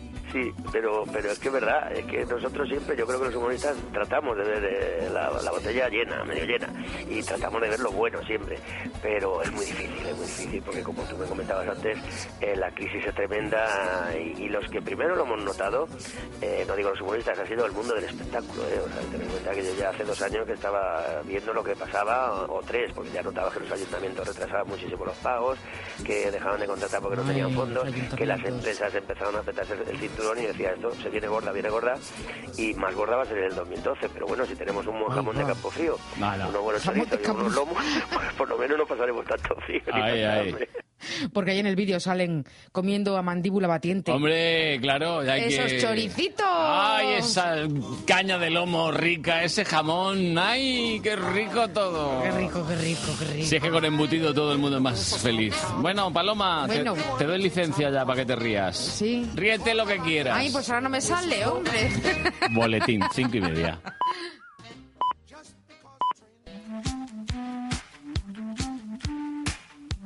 Abrimos nuestra biblioteca en la radio. Mm, Ya lo decía yo hace unos minutos, uno de los grandes libros satíricos de todos los tiempos, con lenguaje preciso y agudo, casi, bueno, diríamos periodístico. El autor analiza con el bisturí de su pluma, valga la metáfora, pues esta naturaleza humana que tenemos eh, todos y que hay unos mejores y otros peores. Luis Alberto de Cuenca. El mexicano Carlos Fuentes publicó en 1985 en la editorial Fondo de Cultura Económica una novela titulada Gringo Viejo. En ella, eh, el autor mexicano nos cuenta la historia de Ambrose Bierce, escrito Bierce, que nació en 1842 y que no se sabe cuándo murió, quizá hacia 1914, que era un escritor y columnista estadounidense que con más de 70 años de edad lo dejó todo para cruzar la frontera del Río Grande y unirse a las tropas revolucionarias del eh, gran eh, caudillo Pancho Villa. A partir de ese paso del Río Grande y de esta huida hacia México para formar parte de la revolución, nada sabemos de Beers y nada sabemos de este gringo viejo del que habla Carlos Fuentes. Se perdió en la leyenda, moriría probablemente un año después, pero no sabemos cuándo, ni cómo, ni de qué manera. Eh, la novela de Fuentes fue un gran éxito en los Estados Unidos y reflejaba la biografía real de Beers en la última etapa de su vida. Lo llamaban a este Beers, que era un grandísimo escritor, el que ahora ha recuperado Alianza Editorial en su colección libro de bolsillo, lo llamaban Bitter Beers, amargo Beers, porque era una persona desilusionada de todo y la verdad es que enormemente satírico, corrosivo, sarcástico con la realidad que le tocó vivir. Buena prueba de ello es uno de los cuatro volúmenes que le acaba de dedicar el libro de bolsillo de Alianza. Cuatro volúmenes que son en concreto unos cuentos de soldados, unos cuentos inquietantes, que son su vertiente de narrador fantástico, unos cuentos negros, su condición de humorista vitriólico, desaforado, y este que me interesa ahora referir aquí, que es un diccionario del diablo, en donde Beers emplea como un lexicógrafo políticamente incorrecto hasta límites inverosímiles. Por ejemplo, y les voy a leer distintas definiciones de este diccionario eh, del diablo que acaba de traducir Aitor Ibarrola Armendáriz, profesor de la Universidad de Deusto, a un castellano impoluto. Por ejemplo, dice en la voz intimidad de dicho diccionario se lee Intimidad, relación en la que los idiotas se ven providencialmente implicados para destruirse mutuamente. Bueno, pues así de vitriólico eh, es eh, en su diccionario del diablo. Y sigamos viendo definiciones divertidas de esta grandísima y divertidísima obra y al mismo tiempo enormemente amarga. Por ejemplo, la definición de hombre, dice Beers, especie animal tan sumida en la ensimismada contemplación de lo que piensa que es, que a menudo se olvida de plantearse lo que evidentemente debería ser. Su principal ocupación es el exterminio de otros animales y de su propia especie, la cual a pesar de todo se sigue reproduciendo con tal rapidez como para poblar y destruir todas las zonas habitables del planeta, incluido Canadá. O por ejemplo el hombre lobo. Lobo que fue alguna vez o sigue siendo en ocasiones un hombre. Todos los hombres lobos tienen malas intenciones, habiéndose transformado en un animal para satisfacer sus apetitos animales, pero algunos, afectados por algún hechizo, son tan compasivos como se lo permite su gusto adquirido por la carne humana. O por ejemplo, homicidio. ¿Qué es el homicidio según el diccionario del diablo de Ambrose Bierce? Pues el asesinato de un ser humano por otro. Hay cuatro tipos de homicidio, sigue Bierce. El malintencionado, el perdonable, el justificable y el loable. Pero estas diferencias no tienen demasiada relevancia para la persona asesinada. La clasificación solo existe para beneficio de los abogados.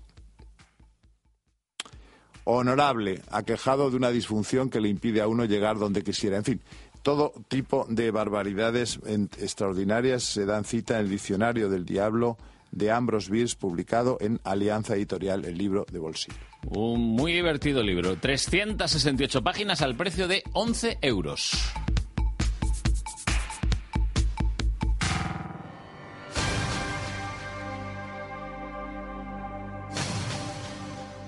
Bueno, aquí está José María Bonilla. Muy buenas, José María. Hola, ¿qué hay? Muy buenas. Eh, bueno, ayer Manzano estuvo diciendo que esto de la ética, ¿te acordarías de alguna cosa, no? De la facultad, ética, de ontología Sí, profesional. Ética y deontología. Se, se ha perdido, ¿eh? Entre, entre unos y otros.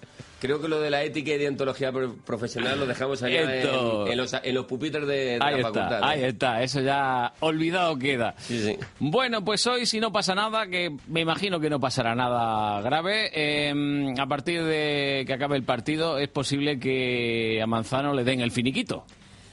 Sí, hombre, yo no sé si le darán el finiquito porque esas cosas cuestan. Sí, hay que negociar y dinero, luego, hay que negociar. Tienes que pagar y el Atlético Sí. de Madrid no está como No, para claro, Manzano cohetes, a así lo que- mejor no acepta billetes del Monopoly. No, yo creo que no, no, no lo va a aceptar. Y conforme lo han tratado en los últimos, en las últimas semanas, me da la sensación que no, pero sí, es cierto que en cuanto que concluya el partido ante el Albacete, que comienza a las 8 de, de la noche, hombre, yo no sé si se va a hacer oficial nada más concluido, se va a hacer oficial mañana, pero con total seguridad mañana Gregorio Manzano ya no será entrenador de- del Atlético de Madrid.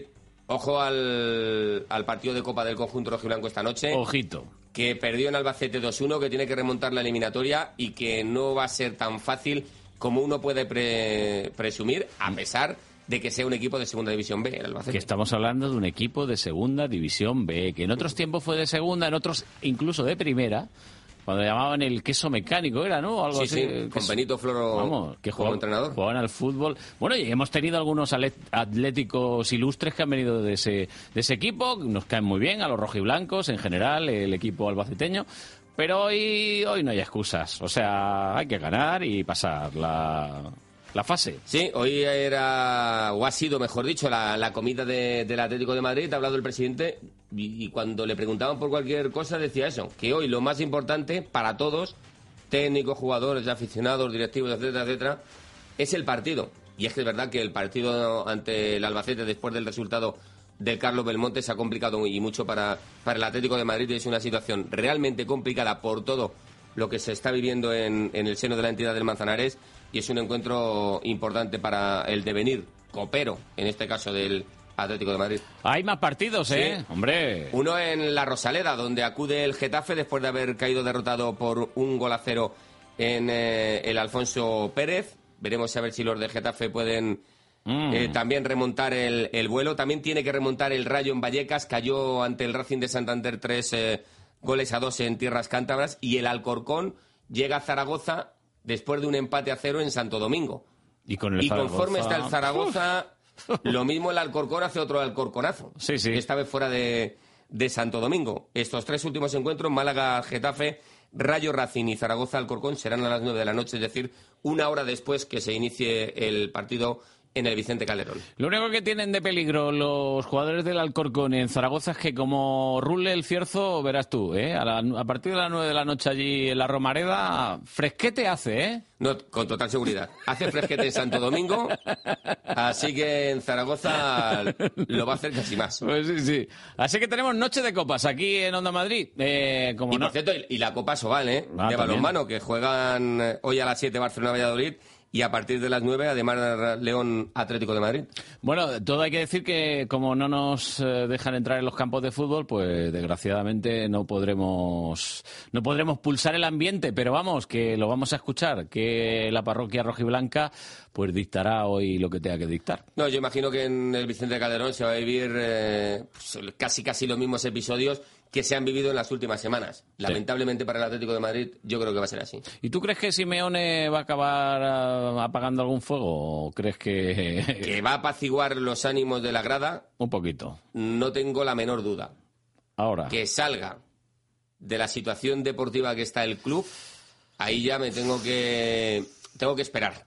¿Y, y en el caso del Mono Burgos ha tenido experiencias ya como entrenador o no? El Mono Burgos es- ha sido segundo de, de Diego Pablo Simeone en el Catania y en el River, y, perdón, el River Plate no, en el Racing de, de Avellaneda eh, Correcto. esta temporada. O sea que ha sido su segundo en los Sí. dos equipos. Ah, Y vendrá con él de la mano, claro. Bueno, y también a jugar en el Atleti, que también, hombre, eh, puestos, puestos a pedir, un primero y un segundo que han jugado en el Atleti, pues, a ver. Bueno, pues nada, a partir de las 8 escuchamos el partido, desde las 7 y 5 en juego En aquí en juego. Onda Madrid. Bonilla. Está arreglando unas cosillas Sí, poblador, pero sí, vamos, que sí. a las 7 está aquí como un clavo. Está hoy de fontanero. Está hoy de fontanero, se le ha salido, ha tenido una avería, pero vamos, que a las 7 está ahí sentado donde tú. Gracias, José María. Hasta luego. Hasta luego. ¿Eres tú el que sabe ahorrar? Si todavía no eres tú, ven a Peugeot y aprovechate del plan Prever Peugeot Seminuevos. Te damos 600 euros más por tu antiguo coche si te llevas uno de nuestros vehículos seminuevos en Peugeot Ocasiones del León. No esperes más y encuentra el coche que estás buscando. Acércate a Autorally, Avenida Constitución 10, Torrejón de Ardoz, Vía Complutense 94, Alcalá de Henares. Si te preocupa tu salud, este es tu programa. Salud al día, sin cita previa y sin listas de espera, con el doctor Luis Gutiérrez Serantes. En Onda Madrid, consulta médica, de lunes a viernes de 6 a 7 de la tarde. Tu equipo médico te está esperando. Salud al día.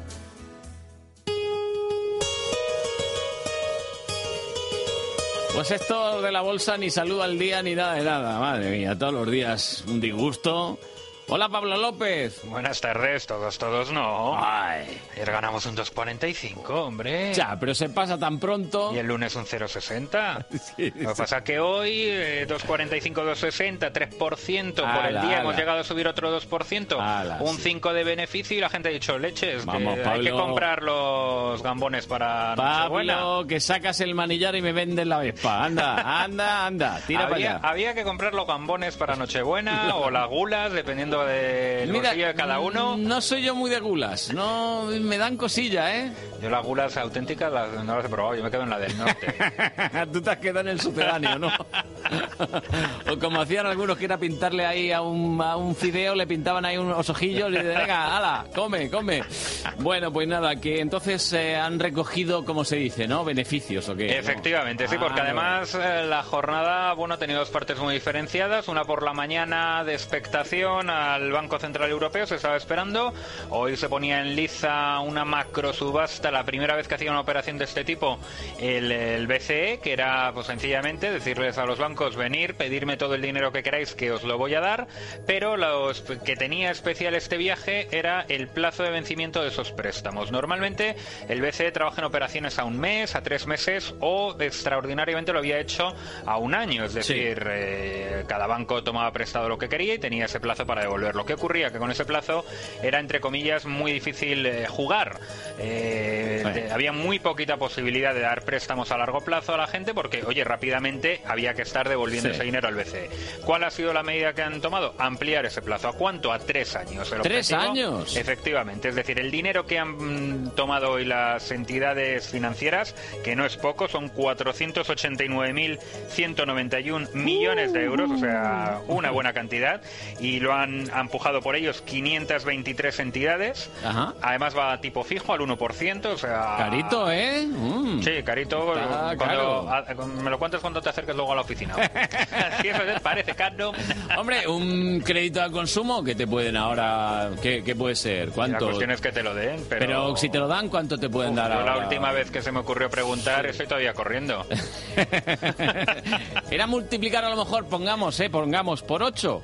Un poquito más incluso. Un poquito más, Un poquito ¿no? más, sí. O sea, ellos reciben al 1% y a ti te lo dan al 9%. o- Básicamente, ahí, puede, ahí está el negocio de la banca, ese es el negocio. Ah, claro, pero... Eh, sí. Y el objetivo de esto, pues finalmente, que el crédito llegue al- a lo que se llama el mercado real, ¿no? Es decir, A los consumidores, Ahí, a, familias, a pequeño, em- pequeña empresa, es decir, de tal manera que eso pueda reactivar la economía, digamos, Sí, sí. de la calle, de la calle y eh, reactivarla toda la Que haya alegría, que haya alegría. Ahí está. Entonces eso se ha recibido muy bien. Hemos llegado a subir un 2%, que era lo que yo te hacía aquí un poco Claro. en la cuenta de la vieja. Esto y lo sumado lunes y martes, un 5 de subida en la semana. Perfecto. Eh, pero ahí hemos dicho que el Ay, beneficio. ahí el estamos. sí. Sacir Valle Hermoso, que ayer subía con fuerza, había caído el 6,20, Mafre un 3,85, Indra un 3%. Bueno, pues la lista es interminable. Se acaba, bueno, en un momento dado. Fomento de Construcciones y Contratas ha ganado el 1,37 al otro lado. Y ahí se ha quedado la jornada. Ese ha sido el misterio del día de hoy. Poco más. Bueno, y mañana que empieza el invierno bursátil también. ¿eh? Pues mañana aquí a- a- a- tenemos la lotería ya preparada. La lotería. La si ahí toca la lotería todos los días. Todos los días toca la lotería ahí. Depende aquí. ¿Eh? Hombre, si cae el número que jugamos aquí en la sala de prensa y nos convertimos en noticia. ¿Qué pasa? ¿Que no, no vas a estar como un profesional mañana a estas horas hablando aquí? Sí, pero puede que a lo mejor no, no esté tan formal como hoy. Ah, bueno. Vamos a ver, define formalidad. Ah, eso, eso. Mañana, mañana si toca lo comprobamos, si no, no. Bueno, al menos dime en qué acaba vuestra terminación. Pues acaba, espera que lo miro porque no lo sé Míralo, ni yo. Acaba en, en, en seis. En seis. No, perdón, en dos. En dos. No lo sé. En dos, en Es seis. que estoy mirando el cartel y lo tengo al revés. Pero por favor. Lo tengo, está en un cristal puesto. Dice, mañana voy a ser más formal. Mañana. Hoy, hoy estoy muy formal. Bueno. Empie- Empieza por cero, eso sí, tiene que ser muy bajito. Bueno, pues si van a si salen todos, ¿eh? Que yo he hecho eh, tres veces lo de la lotería y te digo, meten siempre todas las bolitas dentro, ¿eh? Lo que tienen que hacer es que coincida con la buena. Lo único que pasa es que este año, ¿eh? Hay 100.000. Nada. Nada. Tienes una posibilidad entre 100.000 que te toque. Pero bueno, mm, en fin, te puede caer antes un asteroide del cielo en la cabeza. Da igual. Mañana hablaremos de todas La- formas. Las acciones son más fáciles. Solamente hacen tres cosas: subir, bajar o, o repetir precio. Sí, subir, bajar o medio pensionista. Hala, Pablo, hasta mañana. Hasta mañana. Adiós.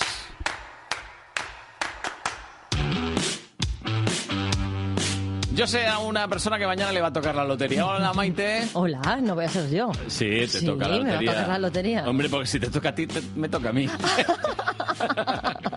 Es, verdad que llevamos un número es, a medias. Es el único décimo que juego, no jugado En nada más. fin. Ese décimo que tengo a medias Pues, contigo es lo único que he que jugado. te toque, Carlos. No, Por eso- no por mí, sino por ti. No, no, yo lo hago por ti, yo lo hago por ti, que te toque a ti, que te toque a ti. En fin, ¿cómo se nota que hemos firmado las paces ayer, Ah, verdad? Sí, sí, te mandé hasta el mensaje y todo, ¿eh? Por lo menos hemos firmado las paces en el periodo Y navideño. puse una bandera blanca y te envié mis perdones y tal. Y yo no te he contestado todavía. Ahora Ah, cuando salga de redacción claro, en sí. enemigos.com o amigos.com. Banderitas blancas para firmar la paz.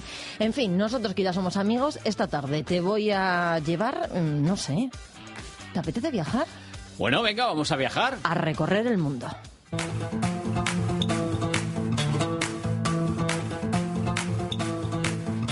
Suena esta música que es la banda sonora de Slumdog Millionaire, por el de Quiere ser millonario, así la traducción en castellano, porque esta tarde vamos a visitar, aunque solo sea de forma virtual, algunos de los escenarios de esta película que se rodó, por cierto, en Bombay y que, si no me falla la memoria, arrasó en los Oscars. Se llevaba 8 de las 10 estatuillas. Bueno, pues vamos a vivir nuestro particular sueño de la India. Mañana viviremos, viviremos el de la lotería, visitando esta tarde una exposición que ha montado en el Museo Nacional de Antropología y que nos propone una mirada diferente sobre este país, la India. Una mirada alejada de los tópicos de la pobreza y de la miseria a los que a veces estamos acostumbrados. Las fotografías y los textos son de Jesús Menéndez, exdirector de marketing, que lo dejó todo por seguir un sueño. Yo eh, leía la prensa económica desde mi despacho cuando trabajaba en la empresa y me daba cuenta que lo que yo leía de outsourcing, crecimiento, joint ventures, bla, bla, bla, no tenía nada, nada que ver con lo que me habían contado toda la vida. Pobreza, enfermedad, miseria. Y bueno, pues en esa disyuntiva dije, bueno, ¿cuál es lo real? Bueno, evidentemente la pobreza, la miseria y todo esto no es la parte mayoritaria de India. Detrás de todo ese cliché hay, una- hay un mundo fascinante. Las fotografías de esta exposición forman parte además de la investigación sociológica. 100 familias indias nos cuentan su historia y que se plasmó después en un libro. Es un viaje en el que vamos a poder comprobar y sentir que independientemente de las religiones, de los idiomas, de los colores o de nuestra procedencia, al final todos somos muy parecidos, por no decir iguales. Es un viaje casi iniciático para el fotógrafo asturiano. Es uno de mis rincones favoritos porque allí con mi familia y con mi pandilla adolescentes del slam sobre todo, pasamos muchas noches corriendo de tejado en tejado, intentando huir un poco de la realidad que se esconde más abajo. Este es un sitio fascinante. El slam de Daraba es un millón de personas que viven en 2,5 kilómetros cuadrados y de diferentes religiones, clases sociales, idiomas, procedencias.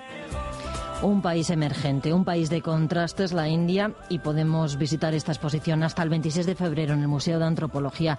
Recuerdo, se titula Sueños de la India. Y sin movernos de este museo podemos seguir viajando, porque si nos pasamos con los más chiquitines de la casa, además de esta exposición, hay otras actividades que nos han contado en el Museo Antropológico. Y luego, por otro lado, para las familias que les apetezca venir, pueden hacer nuestro juego de pistas. Solamente tienen que venir al museo, pedir la- el cuadernillo en taquilla y ya pueden jugar padres e hijos juntos eh, para, para hacer una visita al museo de una manera distinta. Es muy entretenido. La actividad se llama El juego de las pistas, los mil y un viajes y es una actividad para toda la familia que es gratis, Carlos, y Mm, que nos enseña gratis. eso. Sí, ni un euro. Gratis. La riqueza de otros países a través de los juegos de una forma muy lúdica e interesante. Nosotros seguimos viajando Vamos. hasta Casa América.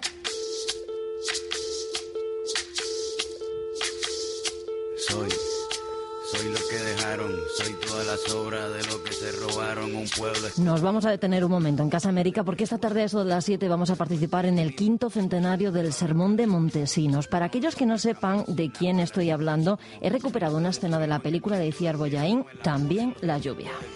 Los indios están extrayendo el oro con el que construimos nuestras ciudades, incluso nuestras iglesias. Un oro que sirve para financiar nuestras conquistas en lugares remotos y hace girar la inmensa rueda del comercio. A todos nos alcanza el sudor de los indios, y a los que más, a su majestad y a sus obispos. Escuchamos la voz de Raúl Arevalo, es el actor que da vida en la película de Iciar al padre Montesinos, defensor de los derechos de los indígenas, al que hoy se le rinde homenaje en Casa América con una mesa redonda y con una obra de teatro a partir de las siete y media. ¿Escuchamos un poco más de ese sermón? Pedazo de tierra que vale la pena una canasta con frijoles.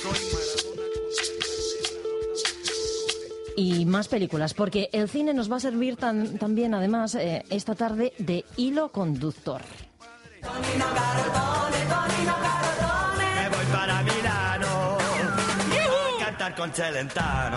Oh, yeah. Te voy a invitar a un estreno al que me han invitado a mí, pero como soy O sea, así de generosa, te llevo de la Te mano. han invitado a ti y me llevas a mí. Va, bien, Sí. bien, bien, bien. En bien. el Instituto Italiano de Cultura preestrenan esta tarde El hombre cerilla. Es una película de Marco Chiarini eh, que no llega a las salas hasta el día 23, hasta el viernes, pero que hoy podemos acudir a la premier y lo podemos hacer totalmente... Eh, per la patilla. Eso, totalmente gratis. Solo tenemos que recoger una invitación. Mio padre arrabbiato di nuovo con me. Mi ha detto zio Disco che ti sta Italiani susurrando, ¿eh? Yo no podría traducirlo, pero la verdad es que el italiano suena, suena muy bien. Va a asistir el director de la película, como digo, Marco Chiarini. Mm. La proyección es a eso de las 8 de la tarde, en versión original subtitulada, para que mi oído se vaya entrenando al italiano. Y recuerdo que el Instituto Italiano de Cultura está en la calle Mayor 86, por si alguien no lo tiene muy ubicado. Entrada libre hasta completar el aforo. Las entradas se pueden recoger en el instituto a partir de las 7 de la tarde. Cada persona podrá recoger un máximo de dos entradas. Bueno, bien. ¿Eh? Perfecto. ¿De momento cuánto llevamos gastado? El hombre cerilla per la patilla, cero euro. Muy bien, seguimos. Es momento de poner música a la tarde con dos propuestas.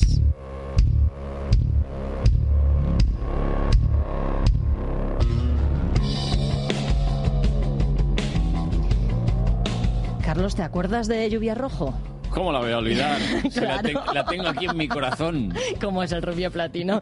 En fin, bueno, pues esta tarde eh, Lluvia y su banda están firmando su nuevo disco y dan un pequeño concierto gratuito en la castellana, eso de las 7. Mm. Lluvia se pasaba por aquí el día que presentaban este nuevo disco en la Sala del Sol. Nos contaba muchas cosas. La verdad es que es muy simpática, además de muy guapa. Simpatiquísima, guapa, en fin, lo tiene todo. Entre ellas nos contaba alguna anécdota de su infancia.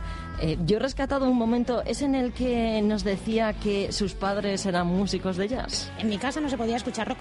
O sea, en el salón no se podía escuchar, en la habitación sí. Pero en el salón solamente jazz o música clásica y en el coche igual, era un poco, un poco Dictadura. dictadura a tope, pero bueno, dictadura de calidad, por lo menos no tenía, no sé, otra música reggaetón, con todos mis respetos, ¿vale? Pero a mí no me gusta. Ella le gusta otro tipo de música. Sí, sí. Un poco más oscura. El reggaetón Bueno. no tiene mucha pinta. Bueno, que con sus papis que eran, pues eso, músicos de jazz, pues... Y está tal, ¿no? Y- el pero en su- prohibido. En su habitación escuchaba, nos decía rock y mucho pop. En fin, es una posibilidad para esta tarde, voy a recordar, es gratis de 7 a 8 y media en el corte inglés de Castellana. Firma discos y luego va a tocar alguno de los temas en directos. Aunque tú y yo vamos a acabar esta noche escuchando punk navideño. ¿Esto es punk? Sí, Son escucha. villancicos, No, mira, mira cómo empieza. ¿Te puede encender una vela? No, primera, primera estrofa, mira.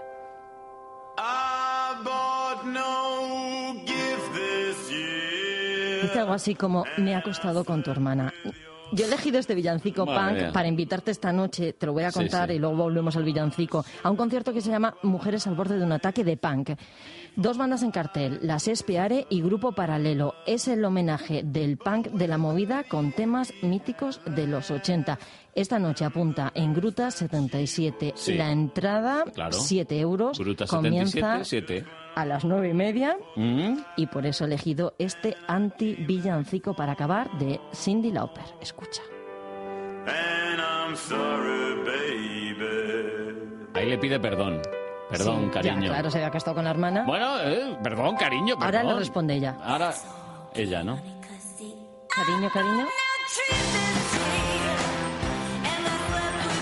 Si él se ha acostado con su hermana, ella le dice, me he acostado con tu hermano. ¡Ay!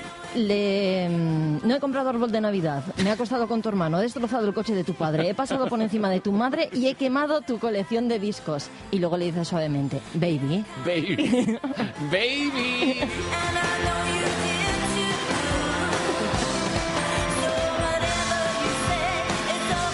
Y se lo dice así de suave. Anti-villancico para acabar, Carlos. Cindy Lauper, ¿eh? todo un personaje. ¿eh? En un fin, personaje... Una mujer de carácter también. No, no, no, tuvo grandes éxitos y siempre le decían lo mismo. Qué mal viste Cindy Lauper. Y es que la verdad es que era un poquito estrafalaria. Que ¿eh? no, que eran los 80, que nos ha pasado a No, todos. pero que ella era el doble, el doble de Hortera. Quiero decir, eh, a su lado Boy George era un galán. A mí me gusta Cindy, aunque fuera así hombre, sí. Sobre todo si ha hecho todas esas cosas malas. Bueno, Maite, que te vas un par de días, ¿no? A ver a tu familia. Sí, un poquito. Si no, que venga mi familia a verme. El caso pásalo es que bien. no voy a venir a currar. Pásalo bien. Gracias. Pásalo bien. Y feliz Navidad. Ya nos veremos más tarde, el año que viene a lo mejor. Así a todos. Feliz Navidad. Adiós. Mañana volvemos.